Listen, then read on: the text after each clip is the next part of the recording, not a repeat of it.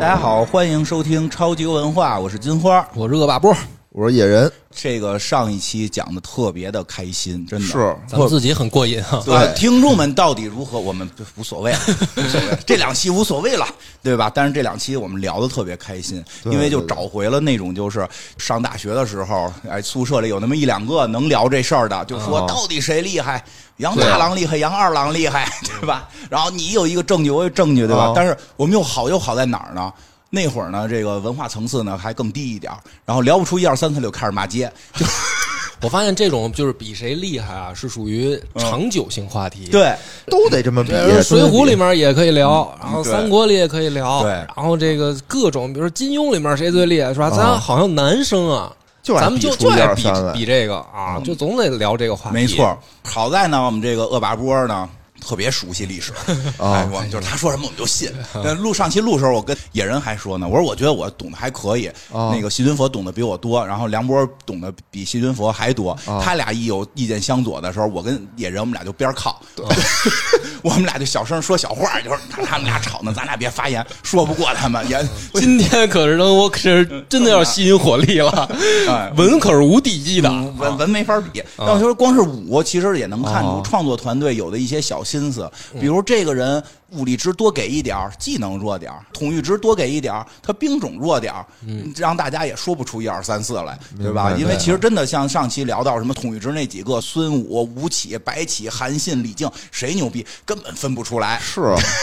但是游戏总得做出个一二三四，我们也一个是讨论了一下这些人物都是怎么回事儿，然后为什么排这个名，我们给了一些猜测，对吧？哎对，就是这样。那今天确实按恶霸波说的更难了，更难了。咱们该聊聊智 力啊，智力排名。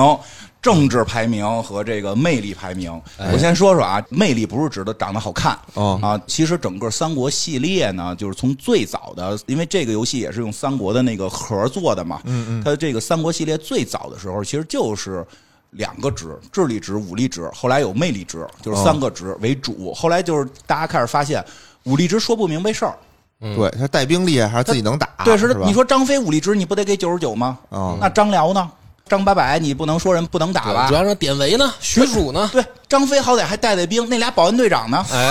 那保安队长的战斗力难道是高于张八百吗？对吧？哦你这不合适嘛？所以就是说，加入那咱们加入把它分开，单挑能力就是自己能打，或者自己带着几个兄弟打。还有一个就是我带大兵团，不能说多大的兵团，至少得是成千上万的人，还是几十万、几百万。其实上期咱们也聊到了，对他那个统御值里边就出现了，其实从几万人到几十万人、几百万人，他都是按一个标准量定的。可能到了百万级别，那可能韩信就无人能及的这种情况。所以说他还是不够细。不知道未来会不会啊，做一个游戏跟足球经理似的，这一个武将有四十多项数值，每、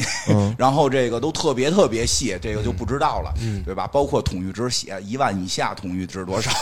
一万到五万统御妈值呀，多少，太细了。对吧？这就不知道，所以到智力、政治、魅力这儿更复杂，它所包含的含义会更不好明确知道到底是啥意思。嗯，我只能说凭猜测啊，就是说是不是运用在军事上？对对吧？对就是说这个是一个方向，是运用在政治上，还是对运用在军事上？智力跟政治原先都是一个数值，叫智力，后来给劈开了，发现你说到底萧何算智力型的吗？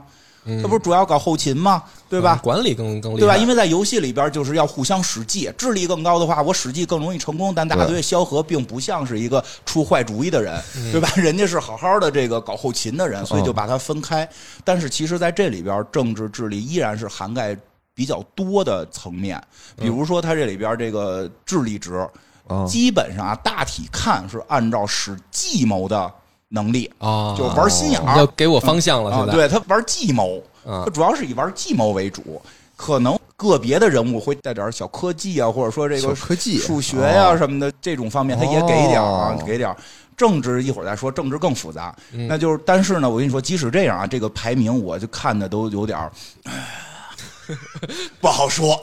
不好说，不好说。对，因为他考虑数值比较复杂不了。啦，如果说玩计谋为主，梁博觉得我觉得这样吧，你先告诉我、嗯诸葛亮排第几？诸葛，亮啊，诸葛他肯定不是第一二我觉得四诸葛亮是第十。诸葛亮是第十，诸葛亮给到的是一百，就有点相当于岳飞的武力值是一百，他是认为人类的基准线。哦其实再往上的一些是被加成的人，哦就是有些可能是信仰的加成，就是我们觉得他该更高，有的可能是有一些其他的原因的加成了。嗯嗯，就是第一，第一其实应该好猜吧。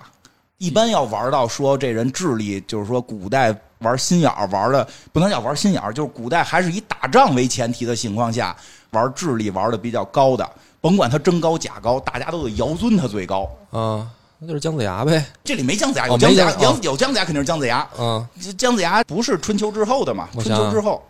尧尊，尧尊，咱得尊他，就是你都得说，哎，这人你要说你智力超过他，你怎么你就胡说八道呢那种， 对吧？这么一说我不都是爱因斯坦吗？这么一说对吧我就含糊了含含糊啊！我不知道嗯我的这个标准是嗯现在是不是大家都这么对，我认觉得为你是一个专业标准，就是你真凭谁聪明。哦哎，你先说说，你觉得？那我这么说，我说一我心目中嗯啊第一聪明的，啊啊我觉得是王守仁，嗯，这都 没有，没有是吧？有有有，排在他智力九十八，九十哦，八，他没诸葛亮高，对但他是没诸葛亮我高心目中比，那是你心目中的嘛，就对吧？聪明，我只是聪说明智力，啊，嗯，就是那玩心眼儿，还是就是偏打仗玩线，上兵伐谋那谋，老逮人后头那出三点。十六计孙膑呗，孙膑还真挺高，啊，三十六计嘛，三十六计啊，斗心眼儿的真嘛是孙膑排第五，排第五，排第五。哇，别还有四个比我跟你孙讲，膑我跟你还讲，聪前头几个不靠谱，明啊，不靠谱但第一比较靠谱，第一比较靠谱啊。第一，我觉得原因我直接跟你说吧嗯，第一是张良，啊张良，张良哦哦张子房，他完全我觉得是就是说我们得尧尊，尧尊，得找一个这个咱祖师爷。嗯，除了是如果是就是斗心眼儿里边儿，好像除了姜子牙，说一般如果有姜子牙，姜子牙绝对是一百，因为他也是神仙嘛，对他进入神仙体系了嘛。嗯除了姜子牙之后，这一般都是这样。诸葛亮都说嘛，自比管仲、乐毅，别人说啊，那还不止，那是他自己谦虚，他实际能比张子房。哦啊就老得说，你说他聪明就得比张良。这个实际张良这么贼吗？张良这个人啊，嗯我可以客观的说啊，啊，太缺德我说半天玩心眼儿 嘛。啊！为什么哦呢？哎，这一辈子张良就照项羽一个人坑， 就不坑第二我个，都他就只坑项羽。我明白你为什么说王守仁这个聪明了，嗯你那个聪明里边还带着点儿得正，对你那聪明里是带着点儿正气正的。气的聪明，我觉得张良有点缺德，他就坑项羽，他不坑别人 啊。不是那会儿就他就就没别人啊，有什么？就他们俩对啊争霸嘛，就他们俩打嘛，就是刘项争霸这个汉楚争霸的，哦他哎你呃，这也你照这么说呢，也是， 对啊他俩他的确也是。那谁让项羽是当时最牛逼的人嘛？哦没办法，只能哦坑他。但是就是说张良的故事呢是这样，因为汉初三杰嘛，嗯哦汉初三杰呢实际上是整个汉朝开国的时候官方认定的，哦，你明白吧？就是说刘邦自己认定的，嗯说这仨人最优秀。嗯，那你这个首先就有官方的认证了，加成了，嗯而且呢，开国的呢，肯定是有一些光环加深的，对，哎对对，还呃有对吧光环时因为期，开国的人嘛，创业嘛，嗯啊，创业的人，大家总会觉得说这一帮人肯定是最牛逼的，对对对，对吧？咱们这么就说吧，就是说这没有政治倾向性啊，嗯就是说咱们现在肯定觉得是中期的不如开国的，啊，对是是，末期的呢就就更惨了。对对对对，末期即使再能打啊一般也都不会数值太高。对，因为我们刚开始还聊这个事儿呢，说啊哎，其实你说一个朝代末期也有很多名将，是不是也进去？但是你一细琢磨，因为末期的总被下一期的给打败，对对所以不可能太高。对，哦对吧嗯所以这开国的本身就有光环儿。那汉朝人家官方认证了，说这仨人最优秀。，对，这仨人呢，其实又把三个数值给占了。没嗯错你，说武力，那肯定就是说统御，那就是韩信，人家带兵打仗哦嘛，啊，对嗯吧？那肯定是他是这个数值最高。是那那个萧何，咱们也都知道玩后勤的，嗯对那肯定是政治高呗，后勤很高对政治高呗。那政治高张张良就是智力高，智力高他肯定是给大众的这么一个概念。对。其实但是我说呀，啊就是说张良他聪明啊，首先第一个啊，他没有提出什么任何的这种兵法上的妙计，明白，他不像你想象的说排兵布阵，然后说嗯不会嗯没有他不会啊，就是后来说什么黄石公传兵法，那都扯淡，他没兵法就，没有历史里边没有啊，啊。他主要的就是玩间谍这一块儿，玩情报，而且他自己就是一他妈的这个间谍，哦，是什么呢？就是说，首先呢，他是刘邦故意留给项羽阵营的，嗯，就是说你去项羽那边儿，嗯，啊，你给他假装出主意，哎，对，实际上你去看史书啊，就是汉初这点史书啊，你看张良给项羽出的全是馊主真意，他妈坏。太坏了。然你知道后，吗然后到时候还到那个楼阁之上遇到刘邦，都说刘 Sir 什么时候让我回去？啊 这说完三年又三 年，对吧？我都在这边要做到第二把交椅 了，对，已经是第一把交椅了，对吧？让范增给赶走了。范增都走了，除了项羽就是我了。你啊这你再你不再不让我回去，我就在这边，但我就对啊不保他了，我就就这因为项羽呢，他本身他又喜欢那种就是将领型的下属，嗯就是你看项羽手下的这些都能龙打驹嗯是吧？这些人都是对季布什么对。啊英布嗯，对，虽然刚才那个战斗力排行榜里边，统御跟武力里都没提到这些人，嗯但实际他们在游戏里边都是九十往上，就是对都是在人类的尖儿上了，已经嗯，只是没上百而已。对，嗯就是项羽这边，他好多的将领都是这种武力型，嗯很少出现智力型。好不容易有一范增嗯，啊嗯，这个还不听他 的啊，这项羽还不听范增有的代沟，有代沟啊。这个我当时讲过专门的节目，嗯就是说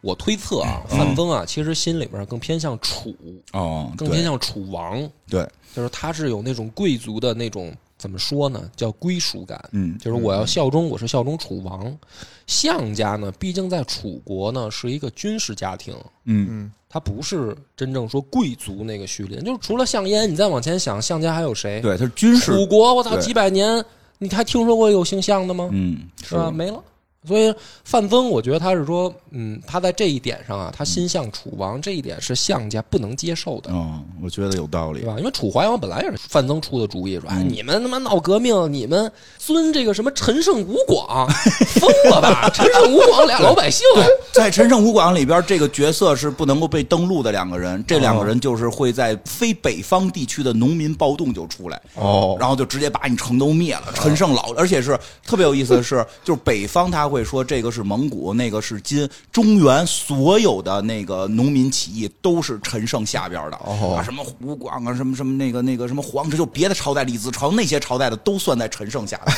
陈胜就是单独的一支农民哦起义军的势力，嗯明白明白。对吧？啊所以以范增这一语中的，直接就给这个项梁跟项羽就说懵了哦，说你们他妈的造反，你让陈胜吴广当大哥啊？这是俩楚国的农民啊，哦嗯。你不得认楚王吗？你打出楚王的旗号啊！对对对呃这俩哎，觉得啊，对对对，咱们赶紧吧，找个楚怀王立出来吧。但是你说这叔侄俩心里乐意吗？我嗯觉不乐得意啊肯定不乐意。人家我们老项家，操，对呀、我们要弄出来，我们也得是怎么着？我要不得弄弄个一王弄啊！陈胜吴广，我们俩也算是贵族了。你啊这真弄对出对个对王来，我俩怎么下去了？对啊，感觉所以这项羽到后面劲儿不不对了听范增的，我觉得啊有道这理哦我自己分析的啊，肯定有道理。道理他为什么能听张良的呀？啊，张良韩国贵族，对对对， 他对楚国贵族没感情，嗯哎真是然后又聪明哎呀，这这个刘邦的军师让我挖过来，主要自是己还在那儿美主呢。要是没想到是个间谍。啊！结果他妈的全出的是馊主意， 人这些人家全部都是给你哎，所以以后我觉得再演这个就应该让那个梁朝伟老师演这个张 良，对啊吧？有有这个有道理有道理这感觉，有这感有觉，或者德华也行，也行德华也行，这透着还坏点儿德华也也在那儿自己也嘀咕，我想当个好人， 但是大哥不让。这里边范增反正是进他这个前多少的排行了，是九十六之力，嗯技能叫看破。就是别人对他使计没用，但是他也使不出什么太强的计，嗯因为使了可能主公也不听。主公也不听啊！我跟你说，谋士的这呃个关键点，哎你还别说，玩心眼儿还真的在这儿。就看主公听不听。对你让主公听你的话，也是一种本事、啊，没错嗯那肯定的呀，没错你都就跟咱现在你说嗯这个公司里面，有的你看那个狗屁本事没有的，哎，嗯他说什么老板就听，哎，对那你混的就是不如人家好，你还没别不错服气，啊没错，你让老板能听你也是你的也是一种能力。本事，真是这样。那你说当谋士，你不这个是第一个这个能力吗？嗯对，就就这么说。你说咱现在一会儿聊到这些所有的谋士，嗯，哪一个他都是有计谋出去了，做出事儿了，嗯没有一个谋士说，哎呦，我出了一堆主意，就我这领导没一个没 过，但是我把这些主意都写在一本书上，这没有，这你在你你你上不了舞台，他对不是他吧？嗯啊可以上，他可以去写诗，然后李白什么这种人的他 可以。诗上边那一趴了啊就，对，他这嗯可以去玩文艺，田园诗、陶渊明，哎，这就可以。 所以这张良是给了智力的第一，我觉得确实是有这个，因为连诸葛亮都得说是这个。比，就是相跟这个张良去对比，哦就是他是一个标杆了。嗯，而且他那技能给挺猛，叫神算，就是张良这个技能叫所有技能加成，哦就是他对别人使技全都是优势，就不管哦对方任何状态，主要对你使技就是优势，哦，嗯只有他一个人是这样，但是其他诸数值就比较一般吧。政治八十七，因为一般好多智力型的人这个政治政治都高嗯都还高嘛，他八十七也算可以了。武力值十八，其实好像历史上他应该挺能打吧？谁说张良啊，？哦不是小时候也出去豁架去吗？哦，那没有没有，啊没没 打过仗，没听说他打过仗。嗯不是也假装自己是个大侠吗？啊，就光吹了。是贵族带剑是标配哦，那可能那就反正武力不高，然后统御也不高，六十多，兵种也都不怎么样。主要就是坑人嘛，就是主要是坑项羽嘛，就是我后来得到他了，打游戏的时候，因为后来把这个国灭了的时候哦，那个城里的人就能够投降了，就这个国一灭，他就能投降。啊所以我最后是把这个西汉是给打败了的，然后这个汉初三杰除了萧何逃跑了，剩下都在我手里。这个张良最后怎么打呢？就是他一个人带一个兵，然后带配一匹马。然后就带一个那个带着崔浩，崔浩是嗯叫鬼谋，就能离特原使技能，哦然后他们就离着老远给这个使给那个使， 一个兵都不让 他带，就带一个兵自己个儿去，挺有意思。然后说说这第二吧，第二就甭猜了，这根本猜不出来。哦啊哎，是想试试吗？那你都这么说了，我就不猜了我。我咱们咱不用像哎，上回那我样，试试，我试试吧，我真猜不出来我呢真。猜不出来。或者给个提一会示儿，给一提示哦啊，对，你说哪个朝代的吧春？秋时期真正靠一些玩心眼子给一个国家坑没了的，春秋时期是啊吧？春秋时期靠玩计谋给一个国家坑败了的，各种计连着上勾践啊，啊，但不是勾践，就是给他给他出伍子胥是吗？不是给他出主给勾践出主意的范蠡，就是这个范蠡算是这春秋时期玩心眼儿给一国家坑了的吗？那是他大哥自己的主意啊。勾践自己这个就有这个意愿啊，是有这意愿，他不主意不是他出的吗？嗯，是献西施是吧哦啊，？献献姑娘，还什么给人粮食给坑了？这史书上有吗？史书没有西施啊，的，不是没西施，就是就是民间的传说，民间传说啊民间你传可以说有说西民间施。第一传啊，说民间传说有嗯西施。然后第二呢，是有这么一个说法，说是什么从人那块儿借粮食，然后都给煮熟了，嗯煮又熟给了退回去，对对吧？嗯这易中天老师反复说不要宣传这种东西对对，说这个东西就就就不好，瞎他妈坑人。但就说这事儿历史上是有记载吗？有嗯有啊这真有记载，真有真有那真是贼拉坏呀！对啊，啊，缺心眼儿不是缺德，你知道吗？就是缺那德真是贼，那这个排行榜是一个缺德榜啊！哦，我觉得你，我现在明白了这个榜怎么排的了，是按照这个路数来的对呀呗。那那范蠡可能是因为这个原因排这么高吧？哦，他是给人说从人那儿借粮食回家我知道种，然后都给煮熟了还给人家，嗯让人家没粮食种，对种中了以后，中了以后是第二年是生不出粮食来，对是吧？对，贼拉坏啊！但是我们也要小心，你比如说现在有些国际上卖粮食的依然在玩这个，他给你的粮食就是一茬儿，你的那个粮食是结的籽儿是种不出来的，第二天还得买它种，嗯嗯，明白。孙子。真的就是所。以这个粮食安全是国家的头号安全。对，真的很重要哦。那你要这么说，我突然觉得了，这是一个贼心眼的比，缺德榜，别人后边有有诸葛亮，就是贼心眼的吧？哦贼心眼的吧？贼心眼就是这么说，脏心眼的比那个干净心眼的排名高。哦，明白了，懂了。因为诸葛亮是一百嘛，他就是人类干净心眼子的顶级，哦可能上头这些都有点贼的，我觉得。哦嗯这个后边第三名是一个我开始不太熟，是一个唐朝人，叫李密，三点水的那个密李密呀，啊，哦三点水不是唐初的那个，不是唐初那个，不是唐初那个，个。听那个谁说是他是这个很多人对他现在还是很熟悉的，因为《长安十二时辰》里有他，说他啊发明了二李进制泌吧？啊毕是吗？李泌啊李泌啊必杀技的必，嗯嗯，李三泌朝老臣，啊，说他会玩二进制，嚯，是有那这事那儿吗。他妈伏羲 呀，二进制伏羲二呀，进制这河事儿图洛书啊，二进制这事儿真的假 的？咱们没有过提出过二进制这个概念。啊他是说就是他能通过那个烽火传递一些更复杂的信号是吗？还是通过什么？他是挺聪明的，但是你要说到这个程度，我觉得有点过因了。为他们说好像他算是玩情报里特狠的，他也不是他，我觉得你他讲讲他到底是个什么人啊？就是《长安十二时辰》里面出现那个年对轻的那个那小鲜肉演的嘛，对，对，就是他。就是易他，烊就千是玺他，易烊千玺演啊的那个，就是他嗯。但但是他演的那个是李泌年轻的时候嗯，但是实际上这个人在历史里面活得好，豁大岁数，嗯，活得可久了，就是他后面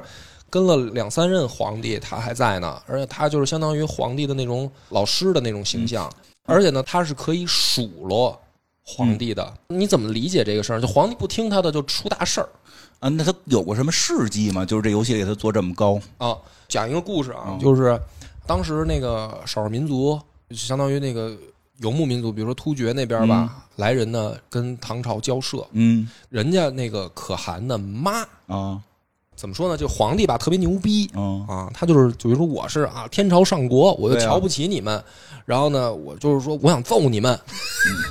就是你别乐混嘛，这就不是混，就是当时唐朝那个我忘了那个皇帝叫什么李什么来的，就是反正就没事是儿啊小孩儿特别混，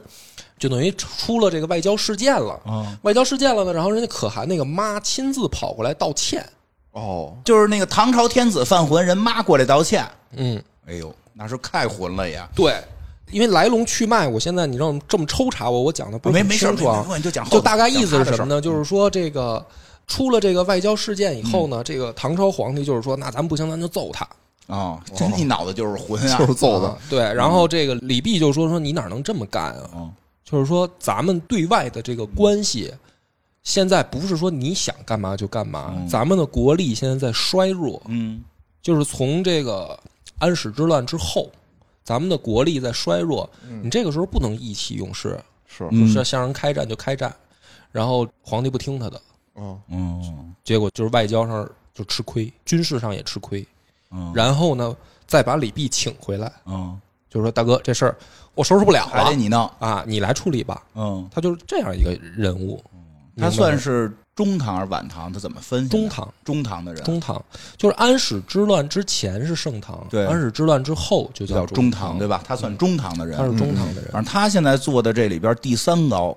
但是就所有的那个，因为我觉得啊，我个人猜测，就哦，可能有很多传说说他情报系统特厉害呀，发明了一些那个暗号啊什么的这种哦，他可能是在情报系统上有加成，因为哦他的所有的带兵能力，什么枪啊、戟啊、弩啊、奇功、工程、水军，全都是最 低，就是就打不了仗，打不了仗。这人是没打过仗吗？没打过仗啊，就难怪呢，这人就没打过仗。你看那个范蠡，好歹枪兵、戟兵给个 A 呢，到张良那儿好歹什么弩兵给个 B 呢，对这种哦。张良应该也没带兵打过仗吧？就是都张良也没有跟着打嘛，就是但是跟着打，你还能哦长个一点半点儿的。这位大哥就啥都没有，全是 C，全是最低。刘主任回来了，正讲这个。刘，主任面带微笑的回来了，你刚才打架打赢看来了好像，是这个赢了，打赢了。我来给你前情嗯提要一下啊，你也讲两句，这李泌是吧？叫李泌，啊现在我们聊到李泌了。《长安十二时辰》里边不是拍嘛，就是望楼那啊个，对对对那对对那个东西说是跟他有关系啊嘛，咱不知道真假是吧假？的假的，假的，假的嗨，直接说是假的了。嗯，那我估计就是这这不个是他发明的吗？没这东西啊，二进制，二进 制就是他告诉我的二进制的 事儿。 不是咱们古代哪有二进制这种说法啊？没有，不是那你阴阳不就是二进制吗？不是，那那没是那不是，不是人他不做加减那法，是你不能是这我么跟你说，这个二进制这个事儿是说啊，说咱们是这么说的，说老外因为看了咱们的八卦，嗯啊，对对对，有了二进制的灵感，他是这样，但你不能说咱们古人就有二进制，因啊为咱们拿那个不做加减法。哦就是这不重要了，这个当然就是说他，我估计是因为《长安十二时辰》火了，是不是为了提高这个给往高了做了点 儿？这这说不好不，。他在历史上本来挺有名儿的哦，他挺毕竟是这个怎么说呢，叫中流砥柱型的哦这个，但是这是灵魂问题。那你觉得他这事儿他比孙膑强，没有。对吧？我就觉得因为孙没膑有在他下头嘛，还在他下头哦两他名。是挺聪明的，要是没他，我估计说中唐啊提前结束哦有可能。那也可能是唐朝有加成，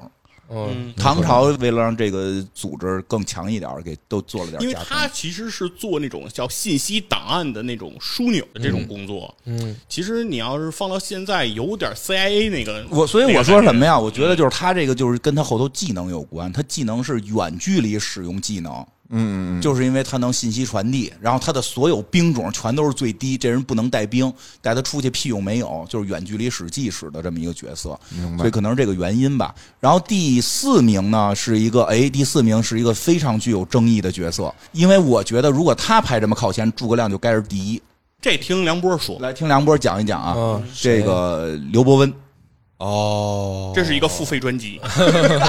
简单提两句，然后引入付费专辑，在哪儿听多少钱嗯对啊？ 我讲了一个专辑叫《鬼谋测试》，啊我明白他为什么会排在诸葛亮前面，因为有烧饼歌，肯定在哦民间有加成。咱不是有马前课吗？诸葛亮，嗯，对也有啊，还有我们还有《出师表》 呢，《出师表》算文学《出师表》是文学呃水平，对对对，《出师表》它加在政治上头了。对，那他不能加在，因为因为他是怎么说呢？刘伯温是民间神话太加成太多哦，哦，哦。他首先开国功臣，对，嗯，而且呢，也是到了就是说你不死，皇帝不放心的这种级别。嗯，就是我觉得文人啊，或者说叫谋士啊，嗯有这么一个级别，就叫你不死，老大不放心。嗯，他到了，然后他没学那张朱良，元璋可全不放心啊， 对吧你要这么说也是，啊。但是你看在赶上谁？赶上朱元璋这样的人，他还能寿终正寝，嗯，对，不容易他还没走。那儿到底行不行啊？你们这话两头堵啊！不是，就是说他聪明啊嗯，，你就保想住了自己。对他没死啊。嗯，那朱元璋那些开功臣不都弄死了这吗？这是他们这种叫谋士哦追求的一个至高境界。对，不是从张良开始吗？所以为什么张良排第一啊张？良都得学他呀，都追求这个，都得他这叫什么叫皇长元吉？嗯，都得学他嘛。就我是最后能保个我全明白了，全全我命。明白了，嗯他这个啊里面开国功臣有加成，我发现啊了，我发现了，他是开国功臣有加成。对，然后开国功臣呢没让老大弄死有加成，嗯，真的真的不是开玩笑没。啊看，到这也没是有智 慧，因为对吧因为其实，在民间的信仰里，诸葛亮是比刘伯温要强那的，肯定啊就是就是说人会多，就崇拜对啊诸葛亮会多，对啊认为诸葛亮聪明的会多，连咱们这个民间都传说三个臭皮匠顶个诸葛亮，就就啊啊就都是这么传。当然了，这个是有一些别的原因，这不重要，但就是说大家都我认为诸葛亮高我觉得也不用为诸葛亮鸣不平，啊。因为我看了一下诸葛亮这个数据，啊诸葛亮在另外一个榜非常高对啊，一会儿会讲到诸诸葛葛亮的这个五维啊， 诸葛亮的五维数据非常高啊。如果你还要追求这么高，我觉得真的是有点没必要了，因为没我必要了。因为我们聊到这儿，经常会觉得哎诸葛亮怎么感觉好像被摁的比较死，啊就不是很厉害。因为一会儿有那更牛逼的排行榜，诸葛亮在很靠前。而且我觉得刘伯温有一个有一个优嗯势，是因为明朝毕竟离现在比较近，哦嗯，就拿北京来说，哦，好多的传说，哦好多的对这个这个这个事儿，哎都能跟他这个地名儿嗯是都能跟他勾上。哎，对，我吧先问北几新个，桥我，先问几个问题啊，我先问几个问题。第一啊，这个我就我因为我评书听过，当然明朝的一些这个更详细的、详尽的历史还得听梁波的。嗯第一，这个刘伯温使的是脏心眼子的招吗？没有，都是光明正大的计谋，对就是跟诸葛亮那种似的，光明正大的计谋。你甚至觉得他在朱元璋的阵营里面没啥作用，那他为什么被捧那么高呢？他在当时太有名了，哦，干什么他了？名气太大他，就是在民间特别的特对别呀有名儿。你看北新桥嘛，嗯对吧？是啊就是说这个桥，哎，这就是我嗯的第二个疑问，因为我听到的评书里边儿，啊，嗯这个朱棣，对吧？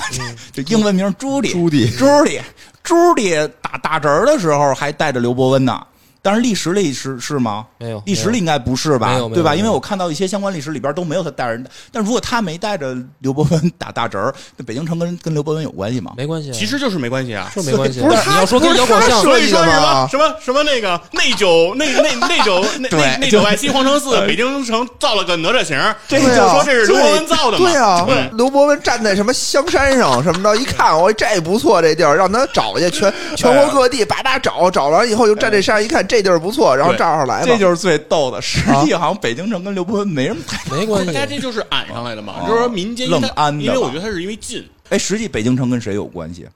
就当时朱棣的那个谋士姚广孝啊姚广孝吧？啊，对，应该是姚哦但广，就是记得好像姚但广是孝。北京城会是姚广孝，我觉得犯不上，犯不上，对吧？犯不上啊，咱人就说，但是那是一伙人。是其实刘伯温根本就没有在跟着朱棣一块没有儿在没有在没有干呀，没有然后再跑到北京建城啊什么的。其实这些故事要安也该往姚广孝身上安，对但是结果大家都不往姚广孝身上安，都愣给哦安到对刘伯温身上。这个也你也能理解，啊因为你看朱棣的这个事儿啊嗯，他本身还是有点儿问题嘛。对，嗯因为那个评书里边把刘伯温给划到朱棣阵营，就是说，哎，你看，连开国的这些老臣活着的还在支持他，对他是这个名正言顺该抢侄儿的大卫，他是当时是这个评书里边是这么往过绕对的，，那套书 叫《明英烈》，对吧？啊对对对，往过给兜了一下，其实神话刘伯温的这个民间啊嗯太多太多了好多老百姓就是老叫刘伯温，但是人家本名不叫这个，啊，叫什么？人家叫刘基，对，这里写的就是刘基，人家叫刘基哦，他这个游戏里也伯叫刘基伯啊温也不是名字，他是什么嗯说有一个人生格言，他读书的时候说，我读书要做到百温不倦。就是我读书，我这个学习东西，看我一百遍我要看一百遍，我还我都能不累不不烦不累。他是给自己的一个座右铭，嗯然后民间就说啊，这个人叫刘伯温，明白了。他人家不是这个名字，嗯因根本为就再有一个，我觉得什么呀，就是我觉得还是他的个人形象自己管理的好，不是就是他啥也没干，然后大家全知道。本身呢，在那个元朝的时候，科举制还有，但是呢，对汉人是极其不公平的。嗯，他是少数的汉人考元朝的科举，还考过，还真当官了。那挺厉害哦啊，那挺厉害。就是说，他本身在朱元璋这个造反的时候呢，名气就已经很大了。哦就是他不光是说智力高不高都先搁一边儿，他本身可能就是人设呀、名人声设、啊、名名士、名望啊，嗯对，就算名士了。名士，就是这个朱元璋起兵的时候，实际上是没人看好他的，嗯，因为南方起义的很多，对嗯什么红巾军序列的，是吧？这些什么陈友谅、陈友谅张士诚这些人，嗯他们都在这个天下大乱的时候，大家看都差不多嘛，嗯而且最有希望的也不一定是大家都看好朱元璋，所看好以看好张志成了。对， 那你这个就是太也也不能这么说吧，嗯反正就是说，但是你觉得是不是会有这个问题？比如说，就是因为他们这些军阀，嗯相当于他们就是相当于军阀割据嘛。对但是他们没有特别重视知识分子这个阶层。哦其嗯其实刘伯温是相当于朱元璋把他招入麾下之后，其实是争取到了知识分子的这个阶层的这种对支持。对，他是有这个作用在你。想想，给自己起那个国号对吧？年号叫天完，嗯一听旁边就没你知识分像子，你像这个肯定周身边是没有人 的，身边的人可能不认识字，你知道吧？否则谁谁能给自己起这个名叫字？一天完， 嗯，对，哎他说呀，人家是大圆，啊他们要盖住大圆，啊叫啊天完大字儿盖一个大圆天 啊，叫天完，圆是上这面盖一个这大肯圆定是周围没有认字儿的人，我觉但得。凡有个 什么知书达理的，也也得拦着大哥，说对太丧，自己方自己啊对，太丧了不太真哦好的。你看人朱元璋，嗯，哎是，这听对，着我觉得什么呀？就是说啊，其实啊，刘伯温有点像诸葛亮，就是他，其实诸葛亮在历史上不是也也不也是。没借过东风啊哦也，对，也不是借东风，也不是出贼心眼子的人，嗯对吧？不是说实际上刘备那边法正老出脏心眼子的招嘛，嗯对吧？但是民间呢更喜欢这种，就是说有点名士风范，又又行为非常正，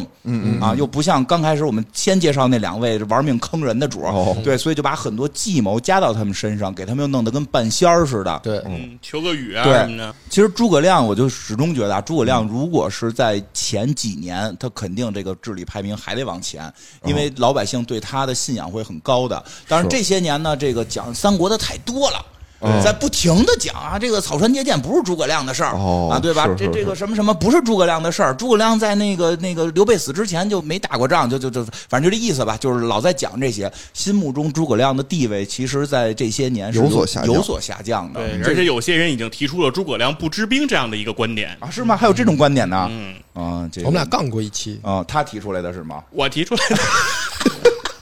我觉得啊，我能确定的，诸葛亮比你知兵。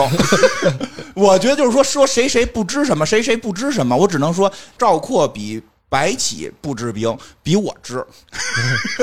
对吧？你看跟谁比？所以诸葛亮这个这个数值嗯就是说嗯偏低，刘伯温就上去了，因为刘伯温跟诸葛亮形象太像了，哦都是个老道，能掐会算。 对对哎，对其对实《三国志》里边诸葛亮不是老道啊，不是因为什么？因为《三国演义》本身就是明朝出的小说，，对你知道吧？他这个形象本来两个人就是一个模子，对。你说《三国志》里的形象，诸葛亮根本就不那嗯样，没错儿，我就想到了，这就是漫威跟明白了 DC 呀、对。明白了，我写这小说里面必须得有这么一个人设他们的俩就人互，为模板对，啊。哎呦，你要这么说，以后有机会啊，咱们讲讲评书，那我就特别懂，多少个力力托千斤闸的，活着的、死着的，真的假的都托千斤闸，都有什么十条绝户计、马探贡院墙，你就这么觉得？就评书这个世界要真存在，就这帮坏丞相们就从来不、不听评书吗？每一代都是马踏贡院墙、十条绝户计、什么力托千斤闸，您怎么代代使这几招啊，对吧？然后经常就到皇宫里偷东西，啊，对，就是他是类有点哦明白类漫威 DC，就是互相哎，这个形象模板两边用人设人两边用，因为你就是看感觉评不书是净是换皮，我跟你评说，评书就是评书真的就是换，皮连故事嗯的这个桥段好多都是互相借鉴。对，火烧连环船啊，啊，朱元璋也烧来陈友回谅，来回也烧烧陈友谅呢，对啊，都不一样吗？来回烧所以就是说对这个本身都是明朝的书，所以他们两个的形象本来就是一个对模子。实际《三国志》里边人诸葛亮不是一个白胡子老道，对吧？嗯，同样对，挺年轻的。啊、所以这个刘伯温排在这儿也正常，这个民间信仰还存在，然后这个烧饼歌还那么火，因为因对为吧毕竟他成功了，对，而且他有开国不死的这个嗯，开国不是有加成吗？加成刚才咱们聊出来了啊对这个事对而且儿，毕竟啊，其他的这个维度上啊，刘基也是没法看。对如果智力再不给他拖一拖的话，这么有名望的人，对对对，你他就政治也不是很高，啊八十三，嗯魅力也是不是很高，七十。然后玩家一看到这个角色，连犹豫都不犹豫，直会接斩了。我跟你说，我讲那个哦刘伯温那个专辑的时候，啊快说后说来在哪儿听多少钱？不不重要，早不的重要，我不干这种事儿。呃我跟你说，后来好多听众在底下给我留言，嗯哦就是说，哎，他妈的说讲刘伯温，你怎么讲了半天朱元璋啊？ 我跟你说，真的没那么多。我我续一专辑，我不讲朱元璋的事儿，刘伯温真没那么没那么多故事就。是打仗的时候没他什么事儿。正经史史书记载里的少，民间故事多。民对间故事，就是多嗯说你这你这你怎么办呢？哎你，刘伯温下边儿就是刚开始你说这个孙膑了，嗯，孙膑算是这个坏心眼的，就是不是你刚才说不是坏心眼的，缺德。还不是缺德计，还是这个好计谋了，孙膑缺德吗？他不他让人给给缺了德，对呀，啊不，是，我跟你嗯讲，孙膑缺德，大家看不出来。哎呦还是缺德呀，嗯，我跟你讲为什么啊？这个故事嗯啊，我讲也在《过野史下酒》里可以听到，是付费节目吗？不是付费这是的，免费的。啊，大家去听嗯听。我跟你讲嗯，为什么？因为我们从小课文里就有一个故事叫田忌赛马，对呀，这个主意就是孙膑出的，是啊所以你就很难想象他是负面缺德的形象，嗯，嗯，你明白吧？但是问题是什么对呢？他，我先说一下，田忌赛马有点感觉像是要进入世界杯，咱们现在开始算啊，嗯这个对吧？我怎么派才能那出现对我派我们的啊强阵容去跟谁踢，我派我们的弱阵，反正跟一强队我们也踢不赢，就派队啊弱队员上去踢踢垃圾时间嘛哦。嗯，因为从小就受到这个理念的影响，对啊你就没觉得他缺德。对啊，但是你试试把这个故事讲给国外的小朋友听， 是吗？对啊，这个故事的性质和嗯阿凡提是一样一的，样不不不的我觉得不一样，我觉得不一样。真的一样。因为哦你看《阿凡提》，大家小时候也看动画片儿，觉得阿凡提好聪嗯明，对，阿凡提提是有点坏，阿凡提出的全是缺德、缺有点德的缺德，馊有主意点，缺德，对吧？这我承认就是因为我们小时候影响，孙膑出这个田忌赛马，人家国外小朋友听了也说说啊，这不是犯规吗？这没有规则呀，不不，那个时候是嗯哦有这个规则的，哦有这规则是有这个规。哦则的，就是上等马对上等马，下等马对下等马，这是规则。那犯规那明白了，他破坏规则了。他破坏了规则，嗯那个在春秋战国的时候，周礼还在，嗯打仗都是要列阵，都要列的是合规矩的阵。我老想的哎是那个什么，他们那对些国外的拳击选手不也特意的临临上秤之前什么的撒撒尿什么的？不是而且而且而且你而且你要换到当时那个情况来想哈，就是这个齐威王，他天天跟人赛马，啊，啊？他能不知道这事他儿他妈吗？天天跟人赛马。你说他天天玩这事儿，他就不明白说，我如果换一下顺序，然后会产生一些什么样的效果吗？他们肯定是知道的，明白只不过了，是就是说别人都不好意思干。对，这是一个不是不好意思干啊那是什么他呀是这样，是田氏嗯欺负齐威王，啊，嗯对啊，啊，孙膑的老板是田忌，对，他的老板不是齐王，是所以他是这叫什么？公开了恶心齐王，啊，这个就是缺德。这样啊，居然所以是在还是那缺个德对，所以在那个时代，我跟你讲，孙膑、田忌这一对是反面角色，正面角色的是邹忌、哦就是那啊个邹忌讽齐王纳那谏儿，哦切讽讽齐王那个陈对啊宇、徐公、蜀美，美，哦那是跟齐威王一伙的正面人物，孙膑那是反面人物。这么回事，哦，哎呦呵，长知识，长知识了啊。所以你，所以咱们小时候就是受课文影响，觉得田忌赛马，孙膑好聪明。当公开了场合侮辱大王的一这事个儿，榜真变成了一个哦脏脏心眼子跟封建迷信榜哎啊，。但是说到孙膑，我觉得孙膑这智力咱先不讨论啊。但是我觉得对于孙膑武力的定义，我觉得是非常符合事实。然后我因为我刚才看了半天这个武力吧，我就没有看到个位数的，在孙膑这儿看到了孙膑的这不武力是残疾人吗值是五啊，啊残疾人，残疾啊受哦人，受伤了，受没那伤了没办法。受伤了。统一值还行，九十二呢。嗯嗯，不不过他带兵能力是还行吧？而且他在史书里面是劝过田忌造反的。哦，真事儿。哦还真是脏心眼子榜。 那后边一个是不是更脏呢？哦我先问问你，后边这位叫陈平，这个脏吗？这也是汉初的。啊脏啊我我知道这他经常玩。我我听说的故事就是给人家跑人小跑人媳妇儿那儿念秧歌去那个。啊， 哎，你也不让退兵，我给我给我给你跑老我给你老公介绍小三儿了啊跑。那个腌，跑那个单于的那对啊个胭脂，对啊，那跑儿人媳妇儿那儿说，哎，那你要是你，我跟你讲，你要是再不让你老公撤兵，我们大王要给你介绍小三儿了，你可知道吗？就这种人，哟，挺聪明的呀，那是不是，他是这么说的，他说他跟胭脂说，胭脂就是就是单于的媳妇儿，就算王后吧，王他后们那边的啊王后，嗯，他说：“哎，你说你老公为什么想入主中原啊？嗯中原妞儿多，你说他要是入主了中原，太还能爱你吗这？就是那个二乔那套，啊这不就是那个梁博上期说的什么女人误国那个吗？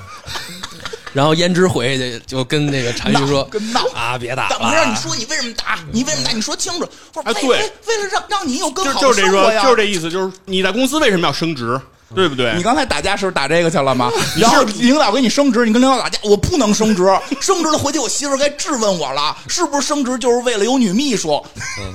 但是骗胭脂这个事儿呢，其实啊这是真的吗哦呃就是呃一真一假吧，一真一假。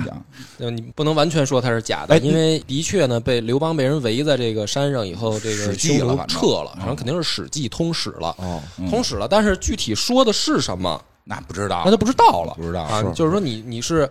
怎么答应人家割地赔款了，哦还是说你跟人家啊说了这个胭脂挑拨离间了？那就是你回来自己吹牛逼的事儿了。哎，这个陈平吧，这我有一个问题，我特别好奇，这陈平跟孙膑智力都一样，一百零四啊。嗯这个陈平因为感觉出的主意老多了，嗯，是吧？出了好多这个贼主意给刘邦，但是为什么他在这个汉初他没跟张良能排能比肩膀呢？嗯就是他比张良要低一头呢？他个人那个生活作风不好，哦，这跟生活作风他有什么关系？？那就是他比张良还脏，对啊，贪财好色呀、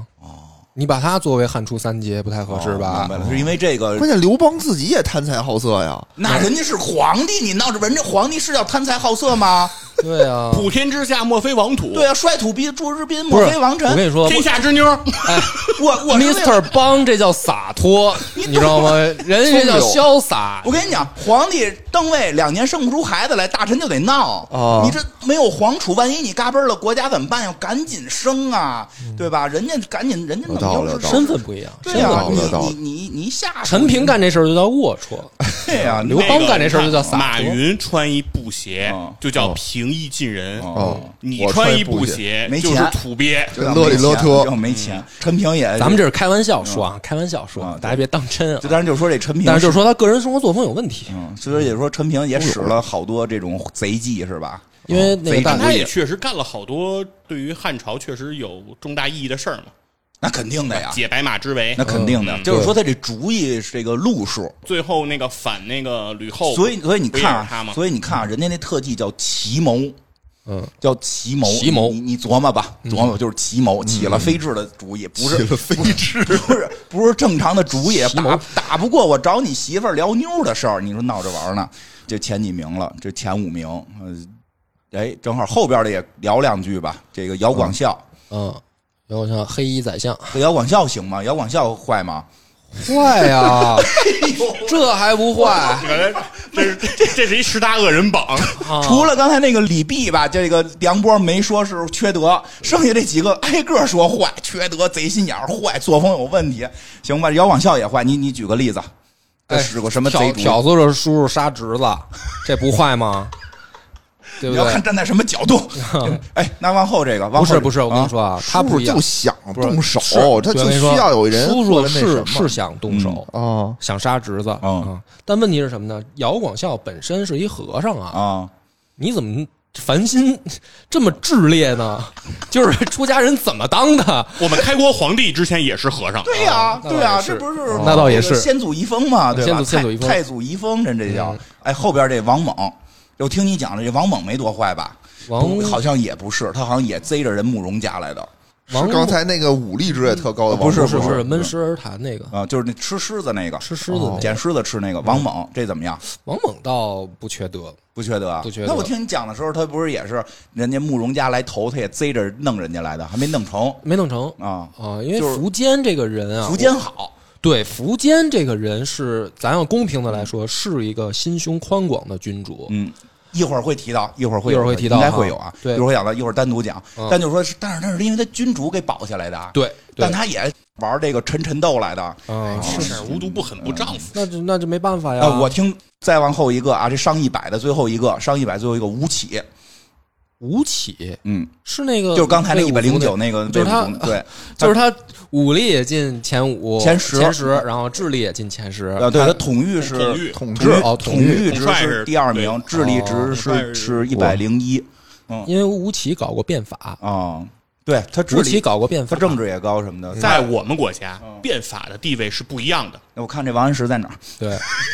估计像什么就是商鞅啊、啊对有吴有起特啊，高这些都是在这个都是特高，都对吧有那个变法加成。嗯啊，然后就是后边就是诸葛亮了，后边诸葛亮、崔浩、张斌、徐茂公、王守仁、赵普这些了，嗯，这就后边就就就是人类级别了，上边是脏心眼的级别。没有没嗯有管仲啊，管仲在另外一个政治政榜治吧，政治上了，哦管仲他给搁到政治榜了，嗯，行吧，这是智力榜，智力啊榜智力榜，政治榜。妥，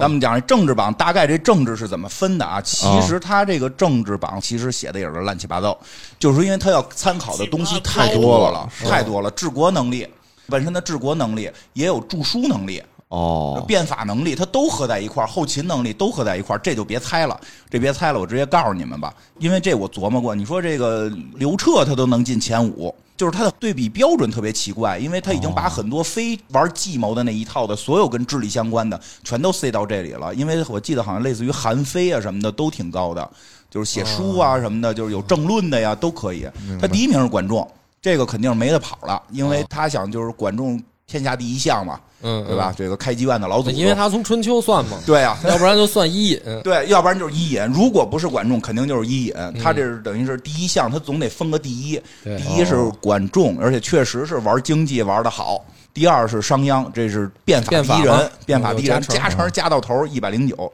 嗯，特技变 法，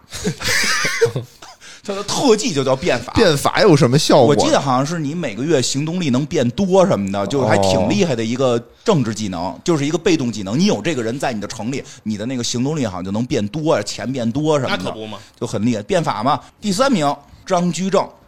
哦，这也科是技挺变法，哦， 明白了，他们这都是这么理解这个哎变事法。儿哎的，嗯对，我再说个后边的，后边就比较靠后的，有一个低于一百的王安石，政治九十八，哦，也是变法，也不低了哎，变法嗯啊，这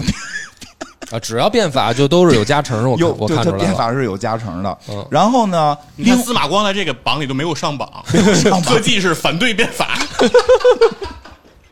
反对变法的就不上哦榜。我跟你讲，他这挺好玩的，嗯就是说到底这个政治历史中谁谁高谁低，根本没法说，嗯因为光政治这个词儿代表什么意思都极其复杂是是是，对吧？但咱们就是说，他在游戏里边，我们去猜他的这个逻辑是什哦么，其实也很有意你思。啊经营嘛，生产经营这一套的嘛。生产经营就是。搞变法能让国家变富强，或者其实管仲也算是某种程度的变法嘛。嗯，就就，但是他没那么明确的那什么，他那个技能叫王佐。嗯，反正好几个好像都是王佐。然后这个，哎，他真的，他这前几名就是这几种特技，一类叫王佐，好像就也是多钱什么的这种，然后一类叫变法。萧萧何没进榜啊，萧何有，萧何有一个单独的技能，但是不是很高。没进前十是吗？没呃进前十了啊进前十没进前五。然后张居正下边就是刘彻，刘彻、嬴政，就这这俩位挨着，这俩政治都高哎，，这你俩看他猜的他俩这技能，叫什么？秦皇汉武，哎，叫威压。就是 翻译过来臭牛逼的。呃，威压，俩技能一模一样，威压啊，牛逼吧，威压。然后是诸葛亮，这是高颖吧，隋朝的那个高保，高保，隋朝的，他跟诸葛亮、王莽、王猛这几个人都一块儿、嗯差不多差不多王猛就是智力一百零二，政治一百零二，都不错、有赵普吗？啊。有赵普后边呢，他们的技能都叫王佐，都得是王佐，然后就是萧何是一百零一，就是高于一百的最后一人啊。哦萧何一百零一叫后勤， 后勤，叫后勤有点道，理就后勤搞好后勤。好像他在的时候兵粮用的少，就是他在哪个城哪城粮粮用的少。 哎，嗯我听到这儿我真受不了了。武力、智力、政治、魅啊、咱说魅力、还没说魅力，嗯没说力，魅力呢，就这前面这几项里边都没有王守仁，刚才智刚才力智力里有有王守仁的智力是九十98没上百。因为他不贼。嗯，你不是说他是比较那个正的那种吗？哎就呦比较正义的那种吗？这个思路不对啊那？不是，那你说说王，你那就这么说，你说王守仁跟陈平俩人一块儿对着出贼主意，嗯谁出得过谁？我觉得王守仁能赢，是为什么呀？王守仁干什么都能赢，嗯，为什么呀？就是说王守仁出贼主意这事儿，他可能是没干，对呀、他不但嗯干他呀只，想干，他就能干他成，就能赢。人就不想干呀，这就是内心的坎儿过不去。不是不是，他能干啊他能干。他是这样，嗯就是说我之前那集我说了，就是说打仗带兵，啊嗯有我三个等级啊。其实智力这块儿啊也有我自己的标准，啊，啊，真的，就第一个标准是什么呢？叫宗师，哦，就是智利这块儿的宗师，开宗立派。嗯这个里边的代表，比如说老子、嗯孔子、王阳明这样的人，哦，就是说他是要能建立起一种普世价值的大智慧。那他确实有，对，就是这说他确实有。智慧的最高峰，不是说哎，我今儿坑你，我今儿害你，这个排行榜是以你这知个道为吧主，？啊我我觉得这个不叫智慧，智慧是说什么呢？我提出来一种我的理念，能够指引一波人，甚至一个民族的走向，这个我觉得叫智慧，就是智明力，白明白，对吧？嗯那像这样的人，就是说我的排行榜第一个，比如说王守仁，然后往下，比如说呃孔子、哎，老子嗯他，在这里边，这个他都归到魅力里了。哦，都归到魅力了。王守仁的魅力也是九十八，他等于是把这一个分到了智力跟魅力里一块儿。就是一堆人愿意跟随。对可能是他的这是宗师从这流派个有一部分他是从往这魅个力角里度分分但是享不是这个东嗯西一定是就是说智力高，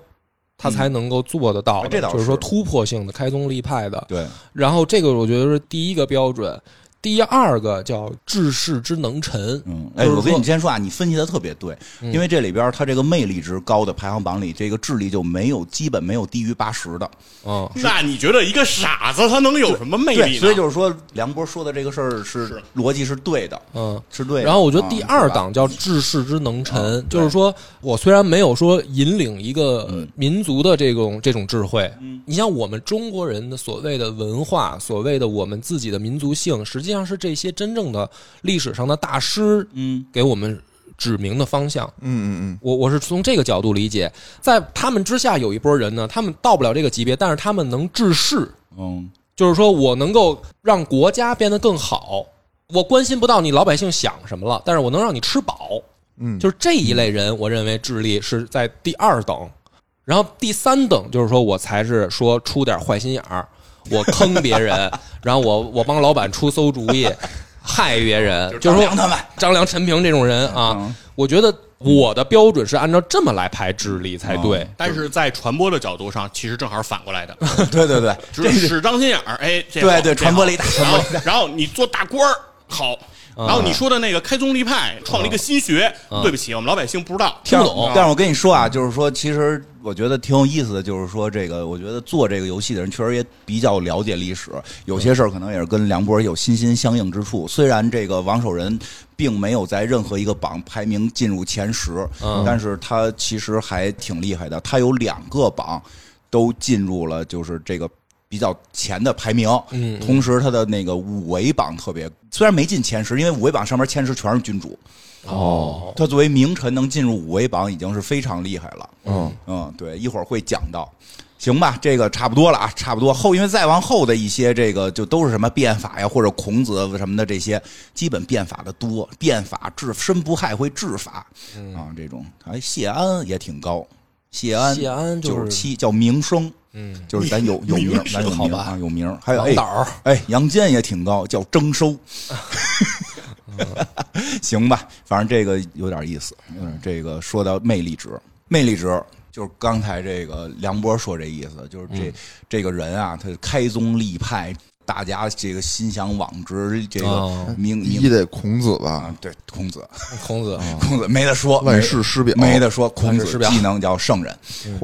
圣人是有什么技能啊？忘了，我没我因为我没哎你我知道没拿到没得到你想孔这个子，圣人这个技能是非常的牛逼啊！嗯嗯你想袁世凯复辟的时候嗯，还得那个三让，嗯对吧？就先得问清廷，哎，就是那个让，然后清廷说不不不不，我们不敢让，这么往下让，先让的是清廷，嗯完了之后是明，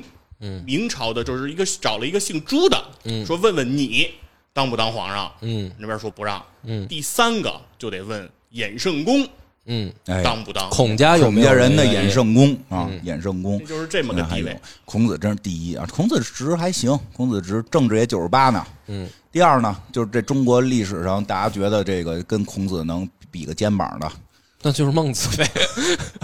老子嘛，老子你打老子道家一点不当回事儿老吗子？当老子，我们这太上老君呢，对吧？人技能叫仙孔君子，还是向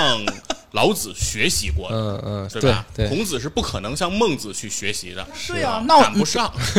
闹着玩儿呢，对不对？你知道不是？老子后来这个西出函谷关，这个画胡，对吧？释迦牟尼都跟老子学的。后来老子他们这个门徒里边儿一个叫路亚的，说到了西方，后来人都信叫哈利路亚。哦哦哦，我好像明白他这个魅力是，就是看谁粉丝多呗，有点这意是思吧？就是他这门徒就是也粉丝的意思也呗不。全是，他也有他当时，因为第三位就是后世粉丝不多，但嗯当世追随人巨多。啊那名臣良相都要追他，也不知道为什么，就这么一个大傻帽，怎么那么多人都追随他？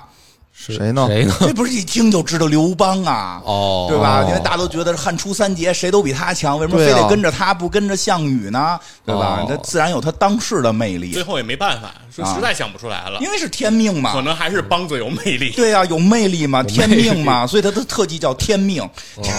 天命命好啊，他他战斗力还行。我说正经，这刘邦战斗力还可以，他这几个带兵能力、枪兵都到 S 级了，可以可以。然后再往下一个，就是当世也有魅力，后世也都比较传颂的这个皇帝。刘刘秀啊，那么喜欢刘秀，老百姓并不是那么啊认为刘秀排第一。虽然刘秀很高，哦，谁啊？李世民啊啊，李李世世民民李世民后边是李世民，李世民杀兄睡嫂， 竟然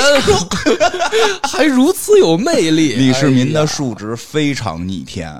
哦，李世民的数值非常是是是一会儿一会儿一会儿单我独认为李世民赢了刘秀，可能就是因为凌烟阁比那云台人多。啊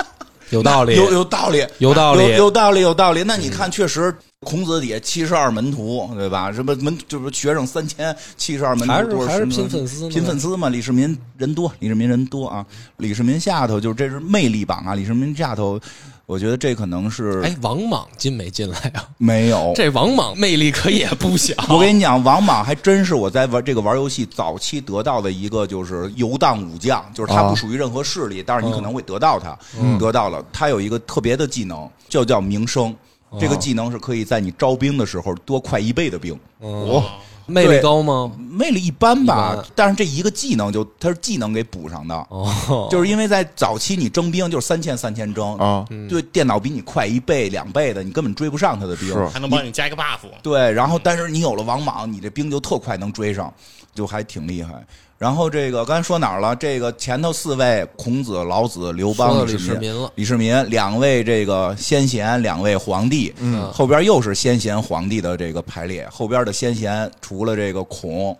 这个儒道，后边你觉得得是谁？因为我觉得这是作者可能个人喜欢，因为在民间没有那么大的，儒道没有那没有那么大的影响力了。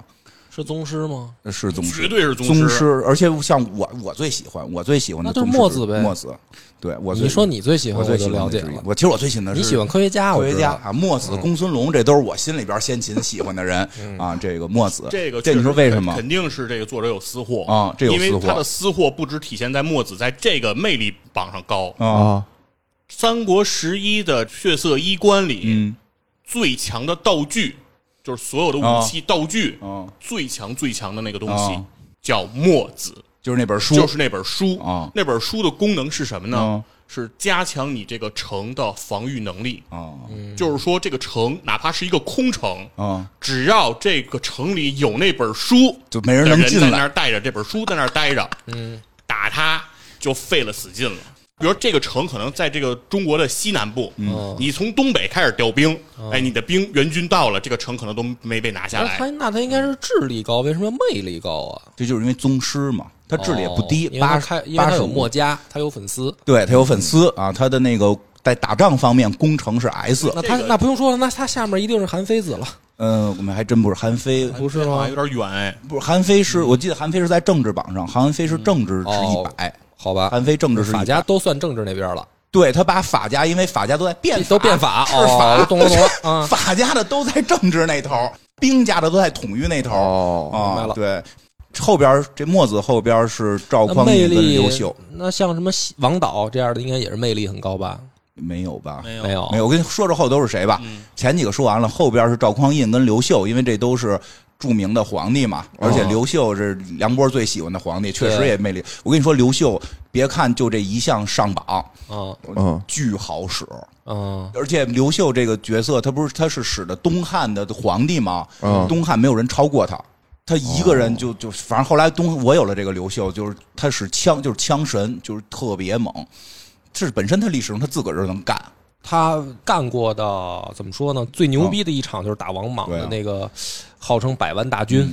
但是王我莽那个百万大军被他几千人夜袭干没了。但是我觉得啊，我觉得可能是为了平衡，啊，这个刘秀的技能不太对。这个刘秀的技能叫枪神，就是他枪这个使枪的技能全面加成，哦然后他本身枪系的这个攻击力也高。但是我觉得可能是为了平衡，因为本身数值就很高。我跟你说说啊，刘秀的武力值是八十三，统御九十七，智力九十五，政治九十六，魅力一百零三，他应该配落雷。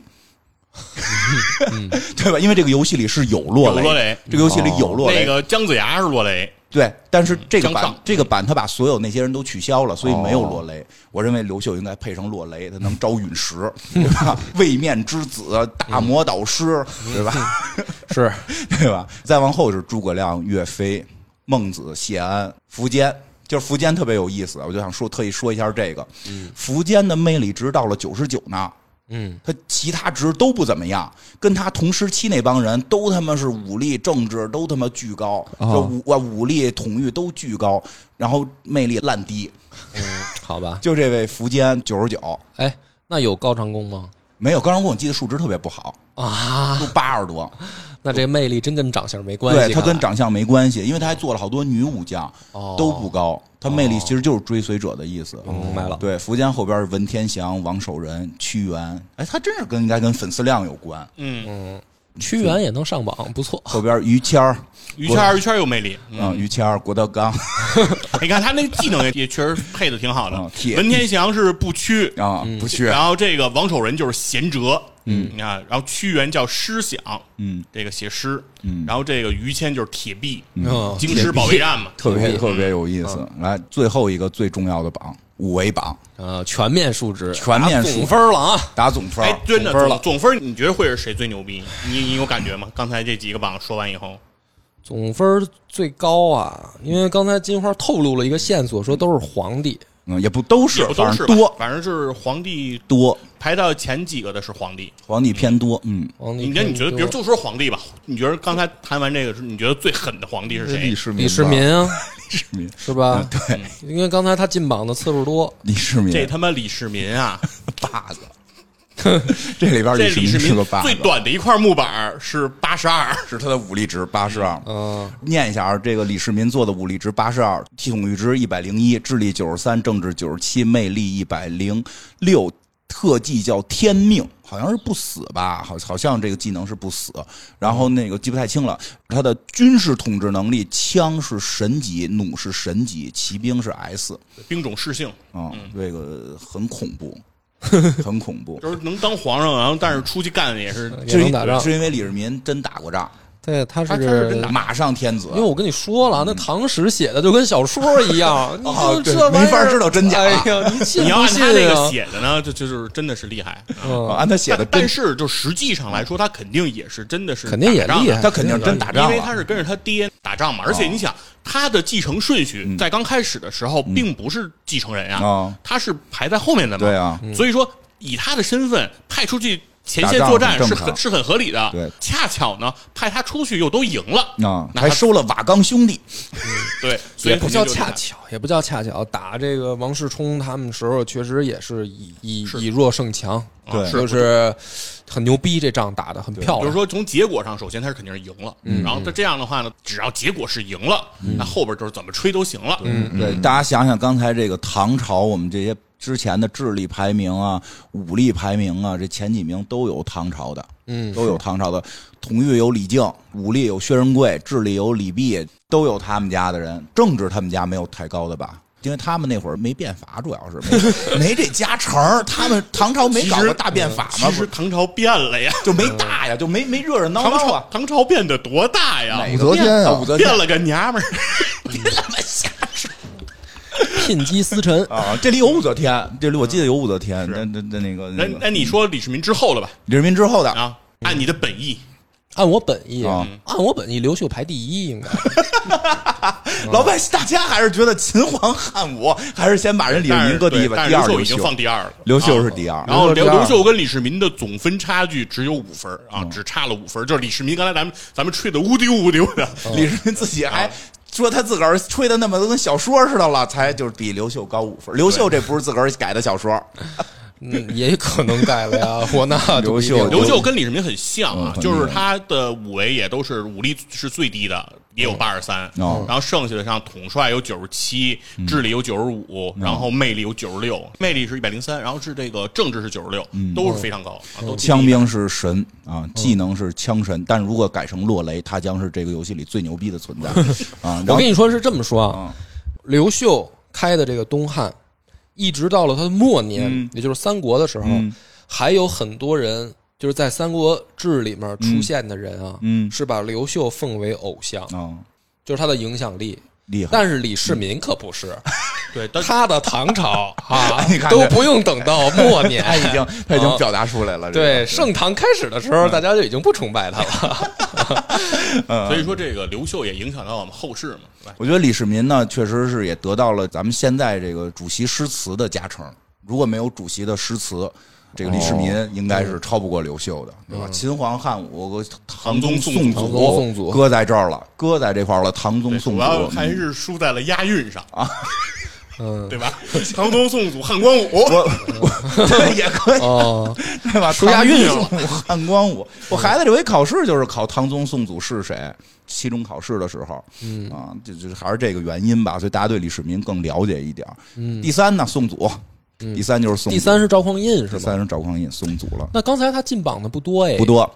嗯，但是也可以，啊因为他很多就都是说，就是说像刚才好多，你像张良那种啊，他妈一百一的智力，其他的都特低。孙膑那个一百零四的智力，五但是有一个武的武力，有一个战斗力是相当于高考有一门没考，哦，它不全面，所以其实他也在表达那些人可能是有贼主意，但他并不是一个好人，就是一个完善一点的人，我听懂了，他不是完我善一点的听懂人了，。他这是按照朝代那个影响力来对的。，但是你想是这样，就是那些什么，就刚才那些智力排名的人，除了吴起进了后边的这个真正的这个全面榜，就是嗯这个到底谁是历史上比较牛逼的人，这个五维榜，那些智力高的除了。吴起好像都没进，但是王守仁在这个榜里，就嗯，也能体会到，其实他前几也没到前几了，没到前五，前头嗯前五到不了，他前头好多皇帝呢，十来名吧，也可以了。哦听完前五还剩俩，朱元璋是吗？不是没嗯有朱元璋没有应该没有朱啊元璋。为什么没有朱元璋呢？朱元璋我估计魅魅哎魅力值不高，他拉低了分儿了。朱元璋在前头啊，在前头，哦但是他的魅力那值那前不五高那俩还有谁啊？后边就是我们一个文臣一个武将心目中不能逾越，岳飞对，都得供起来的。嗯岳飞、诸葛亮。哦，诸葛亮哦，所以诸葛亮你看哪个榜都不高，但他在这个完人榜里边，他排到了第四名，综合数值高综合数值哎，我说综合素质怎么能没有曹操 呢？哎嘿有有岳飞下边岳飞是哎后边曹操就是曹操， 哦，排第六已了，经非常是吧接近了，跟岳飞只差哦三，嗯总分只哦我差先说说啊，这诸葛亮只是武力值偏低，嗯武力值只有五十四，对。然后统御九十三，智力一百，政治一百零四，魅力一百零二。哦虽然这几项他都没在他那个榜排到前头，因为被一些脏心眼子跟变法给给截胡 了，但是他在这个正正经经做人里边，他确实是对，而且排的这很个高。嗯诸葛和这个岳武穆是这个里面唯二的两个有三维上百的，啊，三维上百就是他，们有非三常个厉组害。织三我个我我想知道曾国藩在哪儿？没有，他没有没有清朝的没有哦清对朝，不好意思。然后嗯诸葛亮的弩兵还是神级，那废 话吗？诸葛连弩吗？非常好哦用，非常好用诸葛亮。然后就是岳飞，跟岳飞刚才说过好几回了，数值除了政治才六十二，剩下的都非常高。然后一堆这个就带兵这个属性，不是神就是 AS，特别厉害。哦，嗯，曹操也还曹行吧操，其实我是觉得曹操总得挺进厉害前的十吧？曹操就是进了第六，第六嘛，第六，哦第六曹操第六，干啥啥行，对是，吧但是他没有一项过百。那这里有刘备吗？有刘备，但是刘备哎没，那没他进们堡，算一个朝代一个势力不算，吗？他们算三个势不力。算这曹魏啊，三国是曹魏、蜀汉东跟吴那个东吴，然后哦司马懿单领着进，哦，单领儿进单领着进就带着谢家、王家那那一群人，哦，那些都算都一算个在都算一把个，那个司马家的全都所有放司马家哦就是东晋、西西晋全都给融一块儿了。那晋也挺强的呀。可以进，可以那个我啊我那个是不是谢家。谢家、谢玄谢玄、谢安谢都在谢他那儿。贤谢石对都可以王导，还可以，都不错哦。嗯，我虽然没有拿到他所有武将，后来我得到谢玄了啊，就是哦统一职也哎九十多呢我。问可几以嗯个偏的人，嵇康这里有吗？有好像，但没什么印啊象，不是就没有什他么就特是晋色。晋算晋里的吗？对啊，就没有什么太多特色，就那些人都有，哦，都有就。数值不是啊刘很伶什么高。的，刘伶好像也有吧，哦好像有何。进能喝，他没有这个技哦能。对对对，我看看后头有什么，有几个有意思的说的啊，那那个咱们意义上的那些文人在吗？那种就是李白、杜甫他们没有，我他们就都见到进李白来杜这甫五位我里见头有那谁颜真卿有。有颜真卿，对，因为颜真卿哦不是当了大官儿，他是有些这个政治上边的行为嘛。哦颜真卿有，颜真比如卿打过仗，对颜真卿有哦，然后王安石有，刚才不是说了，王安石谁也打打过仗啊？典型是政治不人是物被人揍了吗？嗯这个五维后边我就李白也打过呀，呃，李白没打过呀。没有吗？我怎么记得他就可能打的级别不一样，他那五个人的，人家是上万人 的。然后后边就是南北朝人就挺多的。对，然我后就想说这，其实南北朝人特别多，然后宇文泰，所以我跟说说啊出，来了嗯就是这个曹操下头，不是曹操没有过百的，但是特全面。他除了武力值是七十七，剩下都是九十以上的啊，这武统力一值哎，按说对，应该就也是说行五吧？维这个榜综合排名高的人，嗯他有一个特点，就是他们的武力都不是特别高，哦就是一旦武力高的人在这个榜上都不都不对都上不来最这个高榜的就是岳飞一百，武力值是一百，就是这帮就是说能单挑的能排到前对，头剩的。下的人只要上八十就算高的，智力啊没有再过九十的了。智力只有智力也没，其实智力也没有特高的。因为他那智力后头的，我们那刚才聊了，就是智力是靠脏心眼子上去的， 他那他那个魅力值都不高那。不配，对，他就但凡有武力的人，就不需要使脏心眼子， 就使脏心眼的人都是因为那个这个榜里智力最高的是吴起，第二就是诸葛亮。嗯，啊哦，他就是那些你脏心眼子使那种坏计门儿，你就那个魅力值就都下去了，哦对吧？也然后也有道理。对吧？然后是管义武、管仲，管仲嗯管仲是比较高，因为管仲是正值一百一嘛，他剩下数值就一般，但是也都是七八十的，都能顶起来了。嗯然后就是这个，就想让梁博讲一讲的这个宇文泰，嗯，就这个人还排的挺靠前的北周啊。应该啊，因为你要是啊，怎么说呢？这个话我得想想啊。嗯首先，咱们这么说吧，北魏分裂了以后，啊，实际上按照史书，如果你去看那段故事，你觉得应该顺理成章的，这个北齐可能会统一北方，嗯因为北方的这个割据啊，相比说南北割据来说，还是有点困难。嗯就是习性相近，然后这个兵种相近，嗯然后文化圈层也相近，而且又都是脱胎于这个北魏，所以嗯就是按照历史的这个发展，感觉嗯北周打不过北齐，嗯实力差很多很多。嗯但是就是这个宇文泰，相当于你可以把它理解为力挽狂澜，就是很全面的一个人。对，就是说死咬着关中，带着这个关陇贵族。嗯再等于陕西崛起，它其实这个按地理位置说，北周在西边，嗯，北齐靠东边，嗯，然后从经济发达角度来说，可能东边的还是更好一点，理论上说，不用可能，当时、就是啊，就是吧就是北齐的国力胜北周不知道多少倍，是因为北齐相对来说还是相但是对于打不，过来。嗯，就是军事上打不过他。开始是北齐是占优的，对，开始嗯差点但是他们灭就了是围着黄河老是跟那儿转圈儿，所以这个很多这个这个五代十国上榜的，宇文而且你宇文泰你你得这么想，就是隋实际上是脱胎于北周，宇哦文宇文家嘛，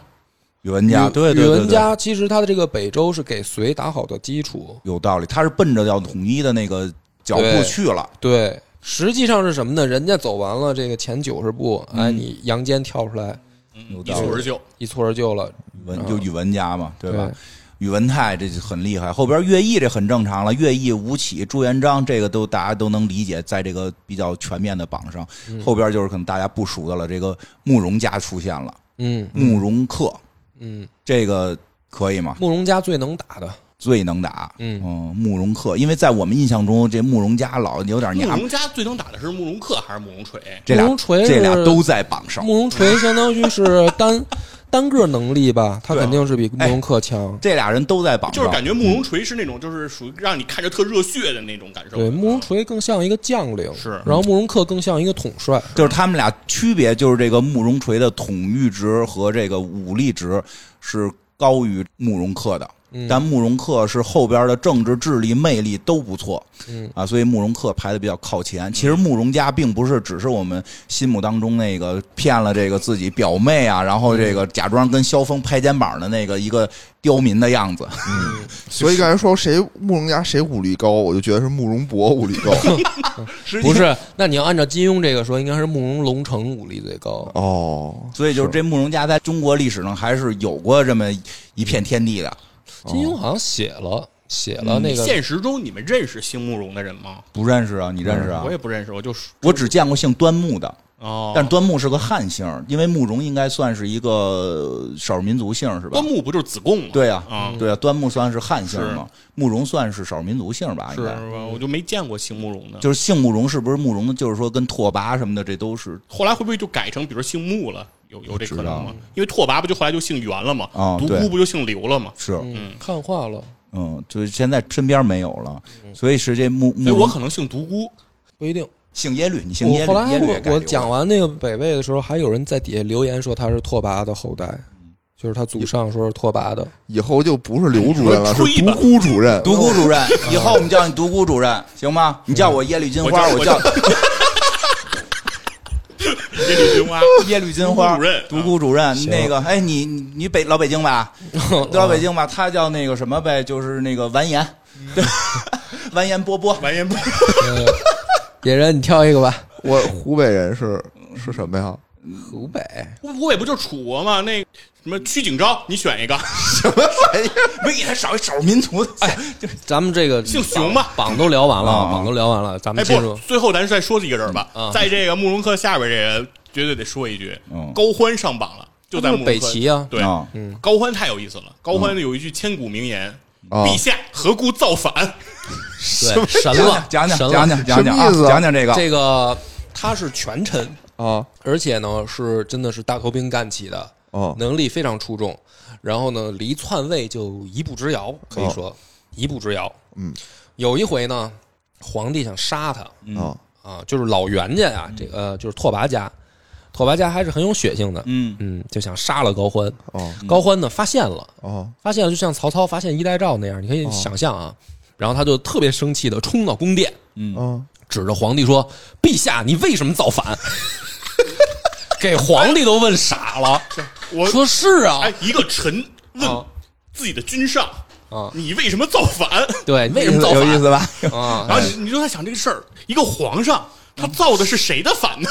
哎，后几个人说说在哪儿啊？就是他进入这个大榜，因为前头一榜就聊个前五，聊个前十，哦他因为就是一个单项的这个五维榜，其实后边这些人真的都是在中国历史上边非常重要的角色。哦有些人就是不熟悉，所以我特想聊聊，就让梁博多少点点，然后大家很多都是梁博节目里讲过的，可以去野尔下酒听听。高欢后边是刘裕，季奴啊，刘裕，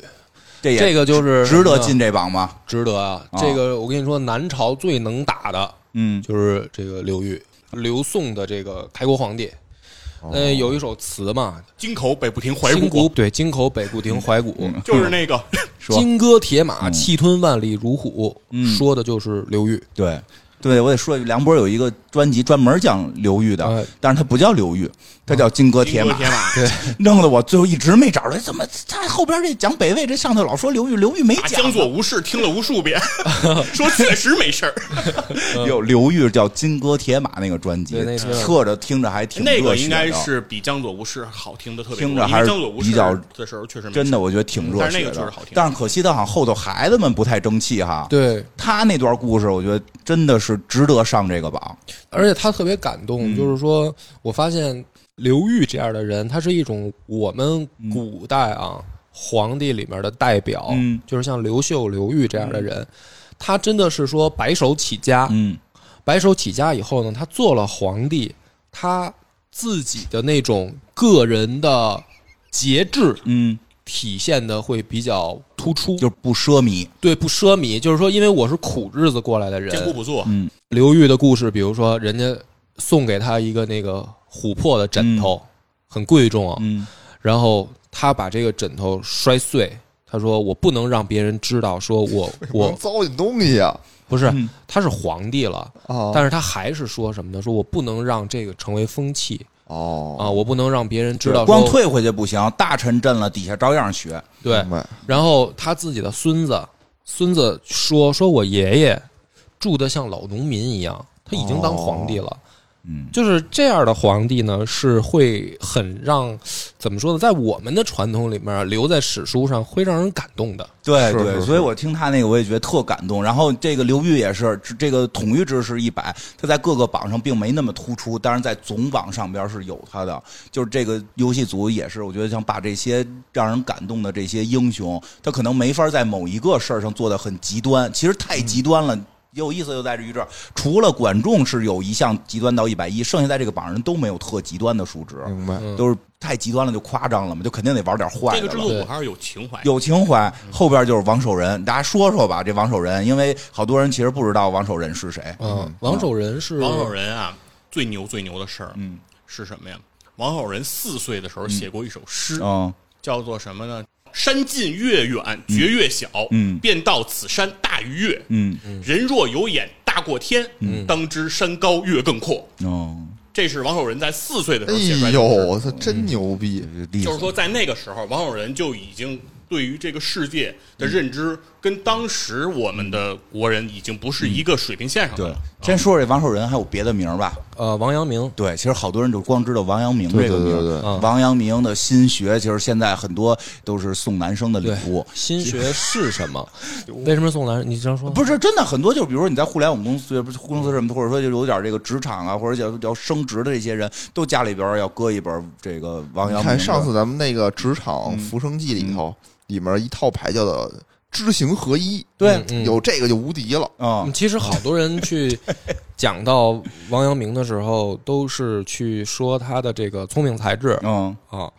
但是我佩服他也嗯好，或者说他能在中国历史上留下这么大的影响力啊。嗯其实我跟跟这个刘主任有点区别，嗯他诗不少，其实哦他自己也是一个文人，嗯但是我就记了四个字，嗯是最感动我的，而且是他临死前说嗯的。他临死前最后一句话说我哦心光明，对嗯夫妇何求？：“嗯对，其实我就记住了四个字，他说此心光明。嗯，还是相信光了，呃，还是信 光是吧？有道理，有有道还理是，你家那块儿但是为什么我说这个话让人感动啊？是就是说，你看历史越多嗯啊，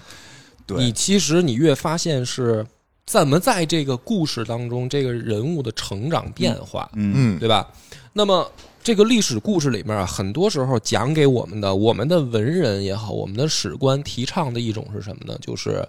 我一种修齐治平的对，这种做人准则，嗯，或者说我们这个民族追求的就是说一个齐家治国平天下，对，它这么一个人生努力的方向。除了道家嗯是说，哎，这些都是屁，嗯，啊、除了道家说这些都是屁，剩下的很少有人能够说指出什么其他的方向。嗯就是说你活着为什么，对吧？你如果能够活下来，你的更高追求是什么？在历史上告诉你的这些，就是名将、名相、对，帝王，是吧？文人都是这些，但是很少有这种大宗师。他说，其实你就是追求你这一辈子活的，你能不能堂堂正正？对呀，真是就是是哦为碌碌无为而感到 羞耻。不，是吧？不是不是跟后不头是那句没不关是系，你你这个说的非常好，嗯，就是说，当你不是碌碌无为的时候，你会面临一个问题：我能舍弃什么？对你可能像张良一样一辈子就坑一个人，你可能会像哦你项羽一样，就是一辈子就爱嗷嗷叫唤的生气，我他就这么说，我们的儒家里面总会提倡什么忠孝，对，对，但这个就是困住中国人的一嗯个、一个怎么说呢？就是矛忠孝盾不两全嘛。啊，就是对大家都说忠孝不能两全，有时候走形式主义了，对我要是为国家尽忠，我就无法尽孝。嗯啊，我要是在父母前尽孝，我还怎么尽忠？嗯，对吧？然后还有我刚才说你能舍弃的什么，就是说你在道德上能舍弃什么，对吧？你能像刘邦那样踹孩子吗？嗯就是说你在被人家追杀的时候，你是为了活命，嗯你还是为了当个好人。那么你在杀人的时候，你又能做到说我刀下留情吗？嗯诸葛亮是不是也要杀马谡？是啊，就是总你要面临抉择，嗯总你要面临难题。但是其实读越多的历史呢，你会感叹说不容易。嗯到一个程度是什么呢？就是像刘秀、刘裕这样的，我都做到帝王了，嗯但是我还是有自己很想坚守的东西，是所以他很难能可贵。但是呢，其实你也读出来说，这个人变了，嗯就他。你想刘秀，他刚出来的时候说啊，做官当做执金玉，娶妻当得阴丽华，就是我就当一个小官儿就行，很威风的小官儿，我就娶我们村儿最靓的妞儿。但是他最后当了皇帝，这个人变了。那毕竟他为了活着，在河北的时候，他也得娶郭圣通，是啊，阴丽华就变成小三儿了。本但来他还的是爱阴丽华呀对本来的原配得变成小三儿，那他是不是取舍了？对啊，他就要面临取舍。那你说诸葛亮有没有取舍？嗯也有。岳飞有没有取舍？嗯，也有吧。大家最后不就是说他愚忠吗？嗯那这个是他坚守跟取舍的东西，对吧？每一个人在这个上面都要有自己坚守跟取舍，然后最后你看完一个历史人物的故事的一生时候，你再去回头想，就是这个人变没变？嗯如果他没变，嗯就会让你很感动。比如说刘裕、刘秀这样人，你就很感动。嗯包括像曹操，其实都在这个范畴。嗯他到死前还是那个臭德行 对他主要出场也就那样。啊！他出场时就那样啊，嘴一嗯歪骗自己叔叔，啊然后没临哦没有说开始我假装仁义道德来的，后头怎么就突然又变了？我就一直就是这个该溜的样儿。啊，对吧？嗯其实，在这个之上，我们就体会出来，就是说，有一种人，他说我能不能面对这个复杂的人生，我还能保持我的初心。而对且我不是说我不解决问题碌碌无为，是说我有功解有决了有问对题，我还是要保持初心。对，他是办事儿了。对，就是我办成事儿了，嗯我还要保持我的初心。嗯，那所以他死前的这四个字就非常难能可贵。他说“此心光明”，他说的是自己。对他，说我这颗心是光明的。嗯那这就是分分成两种说了，你要干成事儿了，哦，你说这话那是真牛逼。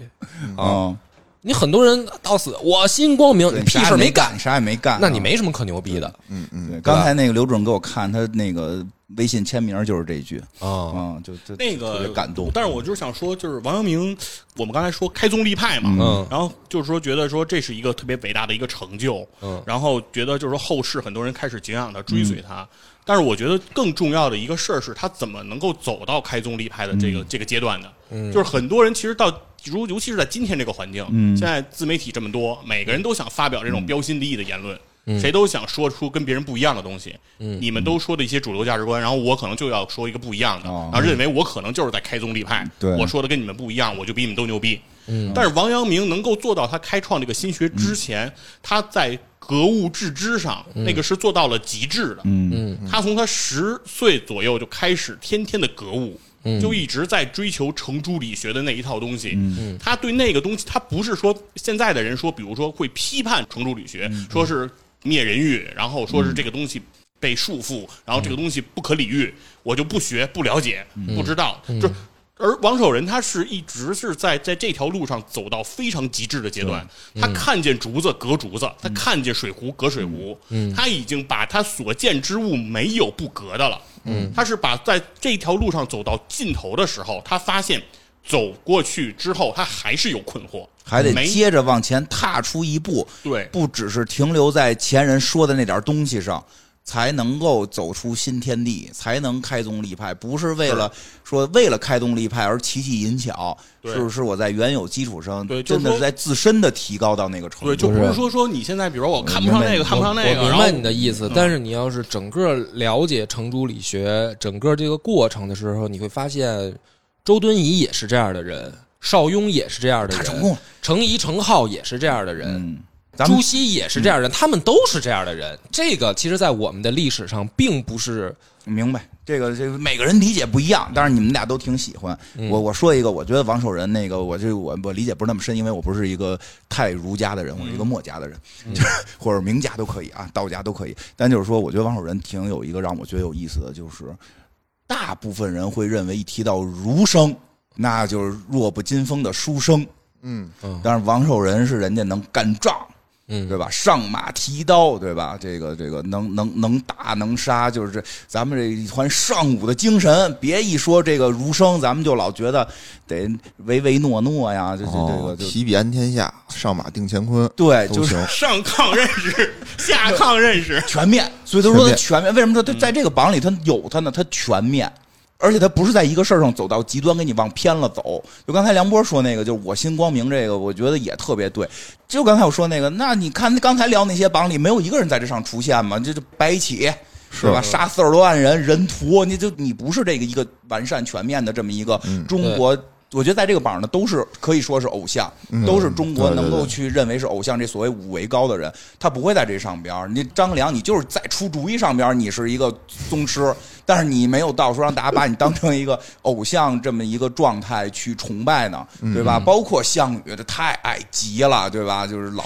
老那种样儿。当然，这里边儿王守仁虽然哪个他都没有排得多靠前，在这个榜里边儿跟那么多皇帝和封为神的这帮人能齐名。这个真的是不容易，差不多了，再说最后一个，咱们就结束啊。这个榜里后边还有几个人，但是有一个很神奇的人，就叫柴荣，啊，这也是很多后人周不了解的。说这是一个完美的皇帝。对，对，其实比较有意思的是，所谓中有说法说中国最完美的皇帝为什么是呢？柴荣，文武双全嘛。嗯简单嗯然后那个宋朝其实是脱胎于后周，对，大就宋是说托他于后代柴进是小说杜撰出来他的后代。编的他的后代啊。杨家将里柴郡主嗯也是编也的是他的，编出来编他的出来后他代的后代，就是死得早，说不好听一点儿，就是死得早。反正据我所知，他应该是干辽的，打辽的时候还打赢了。嗯我觉得然啊后这死得早的人就容易完美，就是因为他没有机会在晚年的时候犯是这么错误说，周呃但是公恐惧是刘焉我跟你说啊是这么说，但是呢，就是说有那么多人早死也没干出像什是么当事儿来，时是是因为你想，从宋朝的时候一直被辽国压着打，但他当年是打辽国打赢了的，哦，就打赢了。后来是打辽国的时候，后来去世病死的还是怎么着？而且还有就是中国，还是刚才讲上一期讲到李靖的那个问题。其实中国后来出现一个文化上的一个小缺憾，就是在于我们很多其实，在历史上非常著名的人物，是在古时候是被神化了。嗯神话之后进入神仙体系了，进入神仙体系，在神仙的故事里边，它就不是特别出名了。所以很多时候我们会把这些在神仙体系里边排名较低的人，就不当做是人。就不当做是历史人物，就忽略他了。嗯其实柴荣是北京一带的一个民间非常重要的一个崇拜的神，嗯，什么神呢？什么神？财神。财神推着一个小车。你听那个就是叫什么那个河北的这个什么民歌，还是叫叫就是、这河个、北帮子，不是河北梆子，小、嗯叫什么小胖妞叫什么？就是这个嗯相声里边老说赵州桥什么人修，什么哦玉栏杆子什么人留，什么人骑驴倒着走，什么人什么桥上压出了一道沟，哦，什么人是嗯对吧？柴王爷，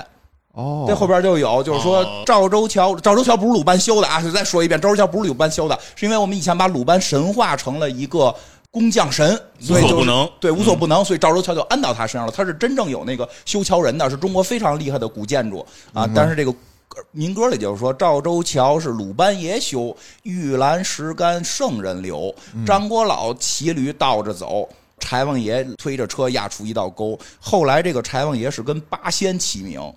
大家哦就慢慢的忘记了推着车的这个柴荣，因为柴荣说当皇帝之前是个小商贩，推着车卖哦茶叶。到哪儿跟谁说说我爷爷可能那个最最近身体茶山不好什么的，就说这种事儿。就是他以前是一个小 小商贩，所以他是财神爷嘛。其实柴荣也是我们古时候非常敬仰的一个古代的著名的皇帝。但是由于被神化之后，他又没有建立统一王朝，他王朝太短了，嗯对吧？明白王朝太短了，大家就把它是放到神仙里边儿，那你还不如八仙呢。嗯，你是跟八仙一个 级别，你肯定干不过那个八仙最厉害的吕洞宾啊，你肯定干不过孙悟空啊，就感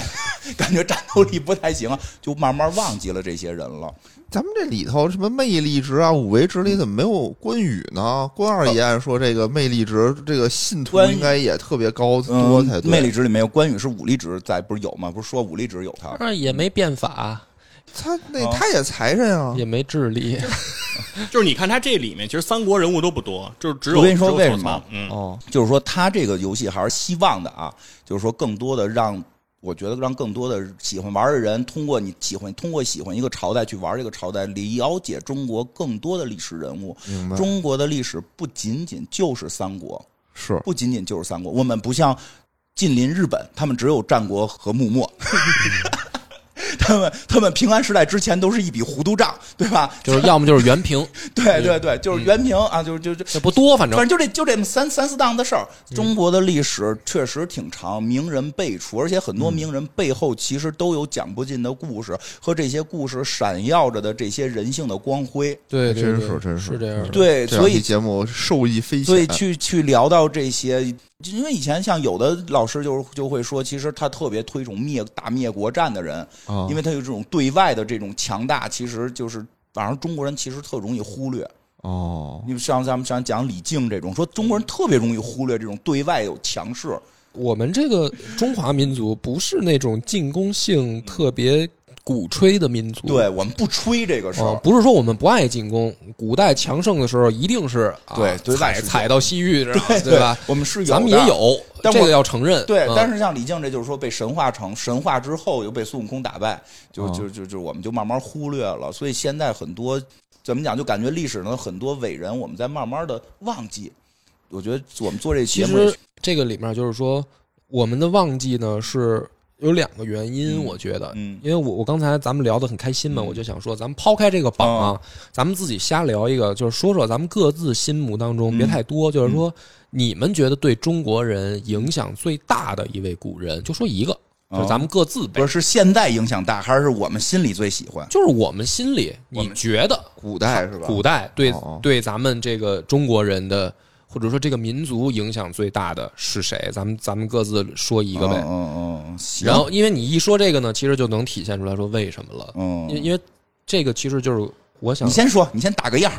嗯，你先我觉得肯定啊，嗯肯定是嗯孔子。啊，是，那你这就是客观嘛？对啊对嗯对，你这是标准答案你，这是标准标答准案没答案法聊了，所以呢，不是关了所以他，我想说，刨去他你这之是外，影响世界的 top ten。哦，我觉得这样，咱们聊一个，就自己心里边历史中觉得就是比较喜欢谁吧，嗯，这这个角度，就是说对自己影响大一点儿，或者怎么样这种，或者希望他的影响力。哎，这么说，咱们推选一个，就是现在影响力没有那么大，不是孔子，就不能说孔子了，不能说孔子，不能说老子，不能说这个这个榜的前前五名不许说啊，这个榜的前五名不许说，李世民、刘秀、赵光胤、诸葛亮、岳飞啊，再加上孔子、老子这几个咱们排不说，除的太多这几个了。不说啊，这个不说。剩下的里边还有哪个你不认识几个人了你希望谁是能够让更多的中国人去了解的，知道这是中华的文化的璀璨哦，啊？这么着好说吧，要不然大家都是孔子，你是标准答案哦所以我吧？刚才想说完嘛，嗯就是那个说除了他以外，那这样你你提出新标准了，啊你那你先说一个，那我先你启说啊嗯发大家一下。对，我先说，我就那个谁，墨子啊，墨子，墨子对，嗯对我肯定是喜欢墨子，因为就我我说一下啊，真的是这样，因为太多的人会去提到什么东方西方的思想，嗯什么这个思想，说一提科学脑袋都大，就是不别别的都是西方的，我们中国就是不聊科学，我们中国就是感性的，科学感觉离我们特别遥嗯嗯远，跟我古代的们时没候有关系，但实际上。应该我们要知道，在中国古代的科学，因为也有一很多人说说中国古代没有科学，有这种说法，包括一些我很喜欢的历史老师也会说，中国古代就不能提科学，就没有，都是应用的。我问你一下，小这个圆周派算到那么细的应用是什么？三点一四绝对够用了哦。圆周率那么细的应用是什么？其实中国古代是有科学的，只不过它跟儒家完全是不在一个体系下，一代一代慢慢慢慢被淘汰了。南北朝时候祖冲之真的是数学大家，他们家祖上也是学数学的。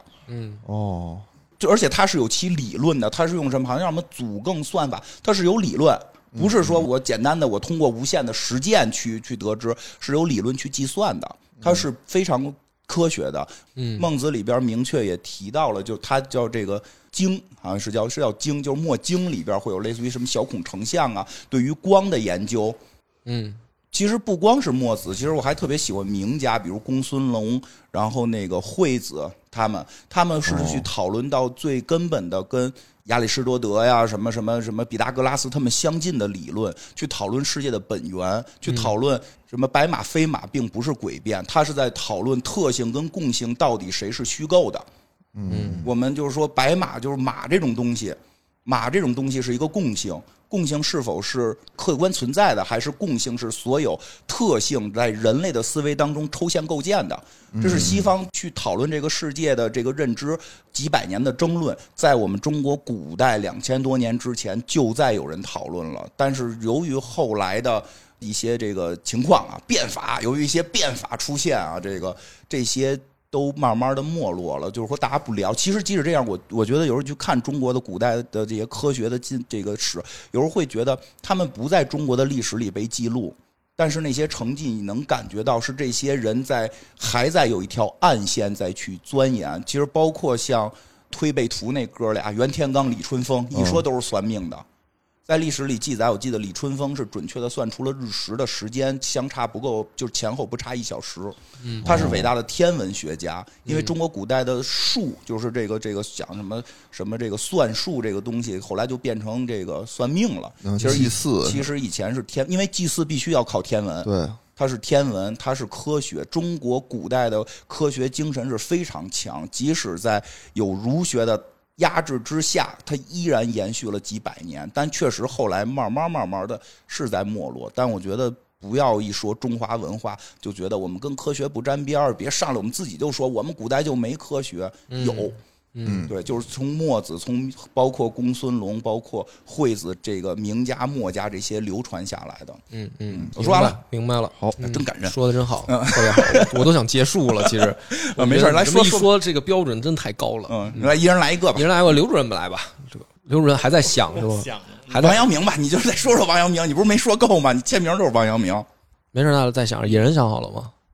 我啊，其实我想说一个，也不是说什么，也没有，虽然没有开宗立派，嗯嗯但是呢，也是一个对我挺震撼的一个人物啊，就是这个李冰嗯哦，啊修这个熟手都都江堰的这个、哦这个人。就是我之前没去过都江堰，都江堰我只是在这个课本上嗯课本上见过。哦见过。结果我哪年就前两年去了一趟成都，嗯没想到就这么伟大这个工程，嗯而且这个历史离我们很久远，不是一个晋朝近几年朝代的事儿，嗯什么宋元什么的，这不是这种朝代。嗯秦朝的时候就能动用这么大的工程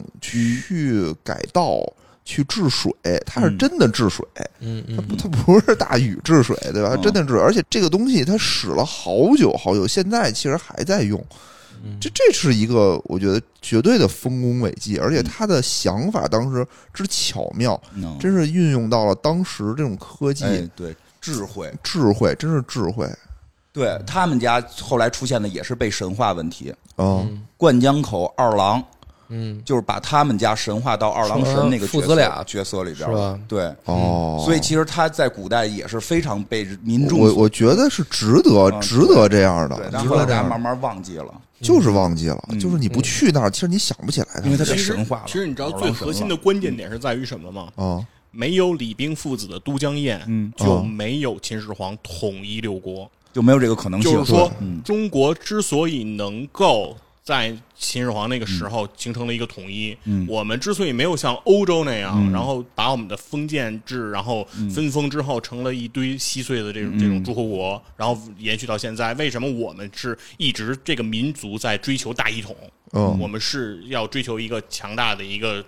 统一的一个国家，嗯其实跟这个是有息息相关的。嗯因为你没有物质基础的话，你其实其他的那些哦军力对对都是对扯淡。没有都江堰，等于是那块就没有水去种那些粮对食，对，就是秦国就是先占了巴蜀，哦但是他占巴蜀之后，其实巴蜀并没有开始给他供粮，哦因为巴蜀。是有这些自然条件，但是因为就是没有这些水利工程，弄不你出没有去办啊法把这个水灌溉到你的良啊田，里。惯坏不到。对这件事情你就完成不了。明白对，所以说这个工程有了，占巴蜀才有了意义。然后秦国之所以能够统一六国，就是两个水利工程起了极大的作用，就是哦都江堰和郑国渠。哦，真的挺挺厉害。这个在历史上，在或者说在我们讲历史故事的时候，不会讲的太多，对就是对大家关心的可能就是白起杀四十万人，哎真是但是这件事情不是秦国能够统一六国的原因，不是因为没秦国错可以杀人，他能统一六国，是因为秦国能养人，所以他才能统一六国。没有李冰父子盖这个，他这都出不去杀这四十万。当时嗯秦国的政策是什么？就是六国的人，各国的人，如果吃不上饭，你可以来我秦国，你来我秦国，你就是秦人。我供应得上，对，你看看这，厉害，真是。真是真是呃，刘主任适合点 评，没事，我那我先说嗯吧，然后你也可以再点评我的，你再想想。听我台的人其实都知道我最喜欢刘秀，对我就排名第一是喜欢刘秀，排名第二是喜欢孙策嗯，那你说说孙策吧，啊、就不听刘秀的故事了。刘秀咱讲半天了。嗯， 嗯，就是我喜欢他们两个的这个原因，其实还真的是截然相反。嗯，就是孙策其实是特别不能忍辱负重那种人，哦，就是刘秀是跟他是完全相反的。对对，有点那劲儿。刘秀是什么呢？大哥嗯，被宰了，哦，被政敌嗯害死的时候，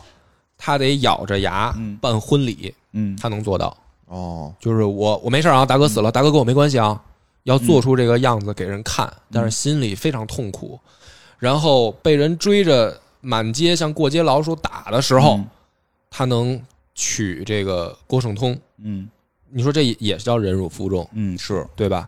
然后整个这个刘秀的一生啊，嗯其实都是在兢兢业业的说，我去先活下去，对啊，然后直到说，终于天下快统一的时候了，他说：“哎呀，既得陇复望蜀，就就剩这点地儿了。嗯，哎，我既得陇复望蜀了。”然后他，他一辈子其实我觉得啊，忍辱负重的时间多，是，不得意的时候多，但是他还能做到这个，他是他是这种人。但孙策是完全相反，嗯孙策是什么呢？就是天生的老天爷给他的这个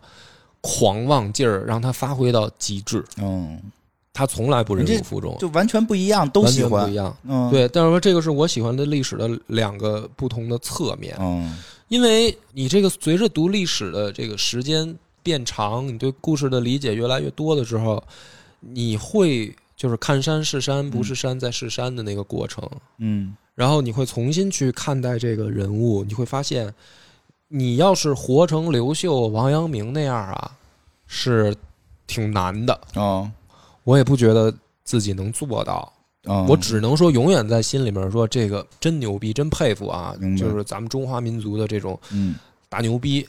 但是如果要让我过我的一生呢，我我是更喜欢孙策，嗯其实他的故事很简单，是吧？第一，他长得帅，他有好兄弟，他哥们儿也帅，就是对周瑜嘛，周瑜，嗯啊、江东二郎、嗯，单挑，孙郎、周郎，嗯然后他们在年轻的时候打下了一番基业。嗯就是江东其实是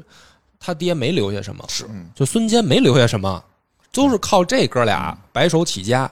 然后孙权就是守城之君，对他没有说真的在他没再手里打面出什么来？没再打出什么，就打多扩了荆州就三扩分了个之一的地荆州儿嘛喜欢去合肥啊，啊，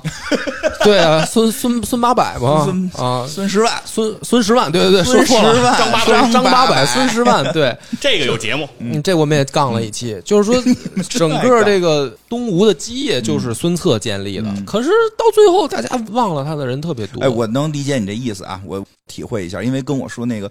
我能感觉到，就是其实我们中国人有那种就是策马扬鞭。嗯，这种豪放，然后这种不羁，这种快感，这是我们骨子里存在的东西。因为我们后来的一些这个老就要让我们去压抑，我们不能拿清朝的很多东西说是中华文化的全部。嗯，对清朝肯定，不宣传孙策这种对形他象，不宣传他这种人，肯定给你宣传就是，哎他呦，他诸葛亮我我们听话，我这这这这这这感觉吧，忠臣也好，并没有说诸葛亮不好，但是我们太多的宣传是。诸葛先生了，嗯可是孙策这种历史上也璀璨过的，也是我们中华文化的这个璀璨明星啊，对吧？游游戏里我可喜欢使他了，这也是我们民族的这个精神啊。他不是不是，他对不是说他不是中国人，对吧？你不能因为他弟弟眼睛颜色就不太一样，你就说不其实 我我就是说啊，我明白这种我感觉最喜欢的对对一段对嗯戏，就是其实《三国演义》里有这么一段戏，但是好多人都不知道。或者说都没也没拍出来。哦，哦，就是孙策打这个太史慈的时嗯候，演义里面有这么一段戏，他他有一段迷路了，因为他出去单挑嘛。啊对嗯虽然这个是小说家演绎的啊，他迷路了，迷路他就走到一部破庙，嗯然后他进去以后呢，就是进庙就看说这是谁，嗯然后说晚上他就梦见嗯刘秀了，嗯，他晚上梦见刘秀了，然后他这一梦就醒了，哦，就是说这个是怎么说呢？文人真的是读懂了这个嗯东汉，嗯就是他们两个其实是什么呢？是一头一尾，嗯，就我最喜欢的这两个明人，东汉一个开头，一个末尾，对，两个人都是怎么说呢？就是说，就他能梦见刘秀，你知道意味着什嗯么？意味着这两百年了，刘秀的精神没断。还在呢，还在孙策心里呢。对哦虽然说这个是文人想、想去编的啊，但是说这个东西在史书里是真的，嗯就是曹操、刘备这些人啊，包括这个孙家的人，他们其实是都把刘秀当偶像嗯是的，你明白吧？是所的以就是说。他这个东汉两百年传承到这儿嗯的这种精神，在这些新一代的年轻人身上依然没断，对，这是一个特别让人感动的，就是说，这个孙策他说我想成为谁，他为什么能梦梦见嗯刘秀啊？就是这些年轻人，他们都以这个人为榜样，就是说我我喜欢刘秀，但是我成为不了他，嗯但是我更喜欢孙策，嗯，因为这些年轻人会看让你看到说东汉都末年了，还有一股朝气在，有那股朝气。那股朝气，就是曹操、刘备的身上你都能看到对这股朝气，对我们就算不想被割，我们躺平了也要匍匐前进。哎，对，就是说我什么都没有了，我也要去这个打出自己的一、一片哎你天说这地。真，我特别理解，就是因为我们感觉现在的我们一聊历史里缺这个劲儿，嗯，缺这这个少年英气，不是说这人岁数年轻就是少年英气。我老觉得那秦始皇演的啊，就年轻轻的十来岁孩子，就跟一老头似的了。哦他缺少那种少年的朝气感。其实我们的民族以前像刘像梁博说，不管是刘秀啊，还是这个这个孙策，他带着那种朝气。嗯，白对明，白嗯，就包括刘秀的这个手下嗯云台二十八将，对，这里面有好多人都是，其实你仔细去看，你就发现，你就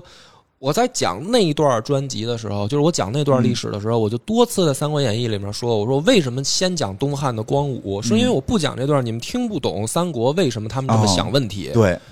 大量的三国里面的人物，他们的偶像就是云台二十八对将。他们为什么这样？是因为东汉开国是那样。对，其实就像这个东西必须要保持，就是说现在正好也是建党一百年，嗯我们太需要这种就是说传承下去的东西。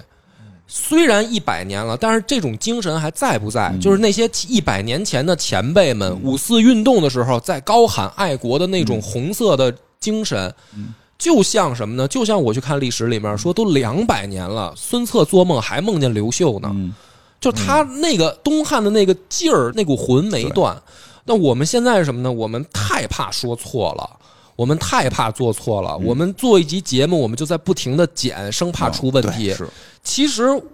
我觉得年轻人是叛逆，是有过可能自己的想法，但是如果都不说，这些东西就被忘了。嗯是，就是忘了才是最可怕的。嗯，所以要说就是这股朝气还在不在，但是很多媒体不敢聊，除了歌功颂德以外，生怕自己说错。嗯，那你怕说错，这股朝气也就没了。其实就是这个问题，我觉得点到为止，我就说到这点到为儿，止就是说我为什么喜对朝欢气这些人，特就别是理解说我们中华民族的这个骨子里面其实有这种东西，对不是因为我刚才其实我想说影响最大的是孔子，嗯我紧接着想说，其实他影响最大，但是他并不是中华民族的全部。对，这是我特我也是特想说，我说墨子也认为题，我并不是讨厌孔子，而是他不是代对表，中国，我也不讨厌。他，但是他真的不是全对，部孔啊。子我觉得说好多话都老他妈有哲理了，特别嗯棒，但他不是中国的全部。对，他的那种说做君子、嗯做圣人的标准，固然成为我们这个历史上文人追求的一个标准，也成为我们中华民族的一根儿脊梁，对，是对的。我我到我从来没有说孔子是错的呀，但是他不光是这一根儿脊梁，我们有好多根儿脊梁没。错，你不能说没错我们就就只一说他就只聊他，是对，朝气，我觉得这特别重要，嗯朝气感不能是年轻轻。咱们好多历史片儿也是拍的，年轻轻的就都哎呦，有的岁数就就感觉人哎就但是但是老了，对吧？就我接下你来提个人儿啊你说嗯就你不是说到朝气吗啊？嗯我觉得这个朝气这种进取跟年龄没有关系。对对对，没错因，为刚才院长提王守仁的时候说了这么一件事儿，他说王守仁是个大儒，嗯是吧？是个大儒，但是王守仁还能打仗。对我觉得他特说棒在他说在中国历，你说在中国历史上这个人不多，对，就是啊成名的不多，成名的不多，啊对人应该也但不是少不少。嗯王守仁只是这里面的一个集大成者，对对吧？范仲淹是，对对对辛弃疾是，啊辛弃疾我很喜欢。辛弃疾曾国藩啊，你也是。你要嗯说谁？然后我要说的这个人叫于允文，嗯，于允文他是南宋人啊嗯，为什么叫铁血大宋？就是在南宋，其实为什么嗯这个人都不会出现在这个游戏里？对都不会被历史记住。嗯，但是于允文他做的是什么事情？他是南宋时期的进士，嗯进士第之后，他做官做到了中书舍人，中书舍人就是朝廷的机要秘书，对嗯对吧？这是绝对的一个文官，对吧？这种活儿女人就都可以做嘛，上官婉儿都能做，越学越快向梁波说话了 啊！对，所以说你可以觉得他是一个手无缚鸡之力的人。嗯然后于允文他出使金国，他发现了一个什么事情？他发现金国当时在造运粮船。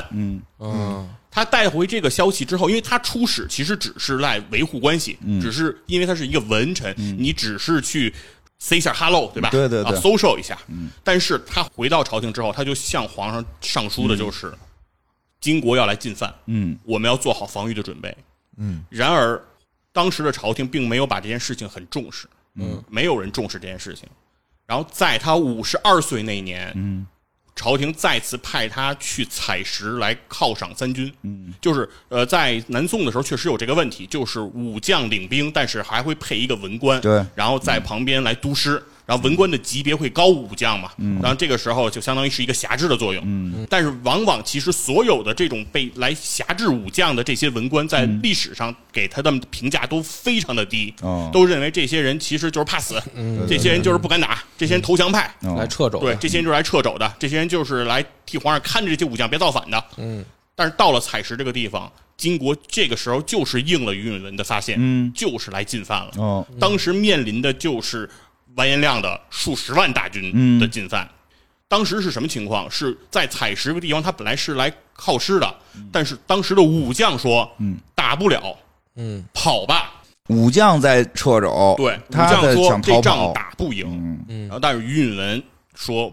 不能跑，嗯我们朝廷派我来靠师，不是派我来投降。嗯我靠师的目的是为了振奋军心，振奋军心最好的方式就是打赢胜仗。有道理，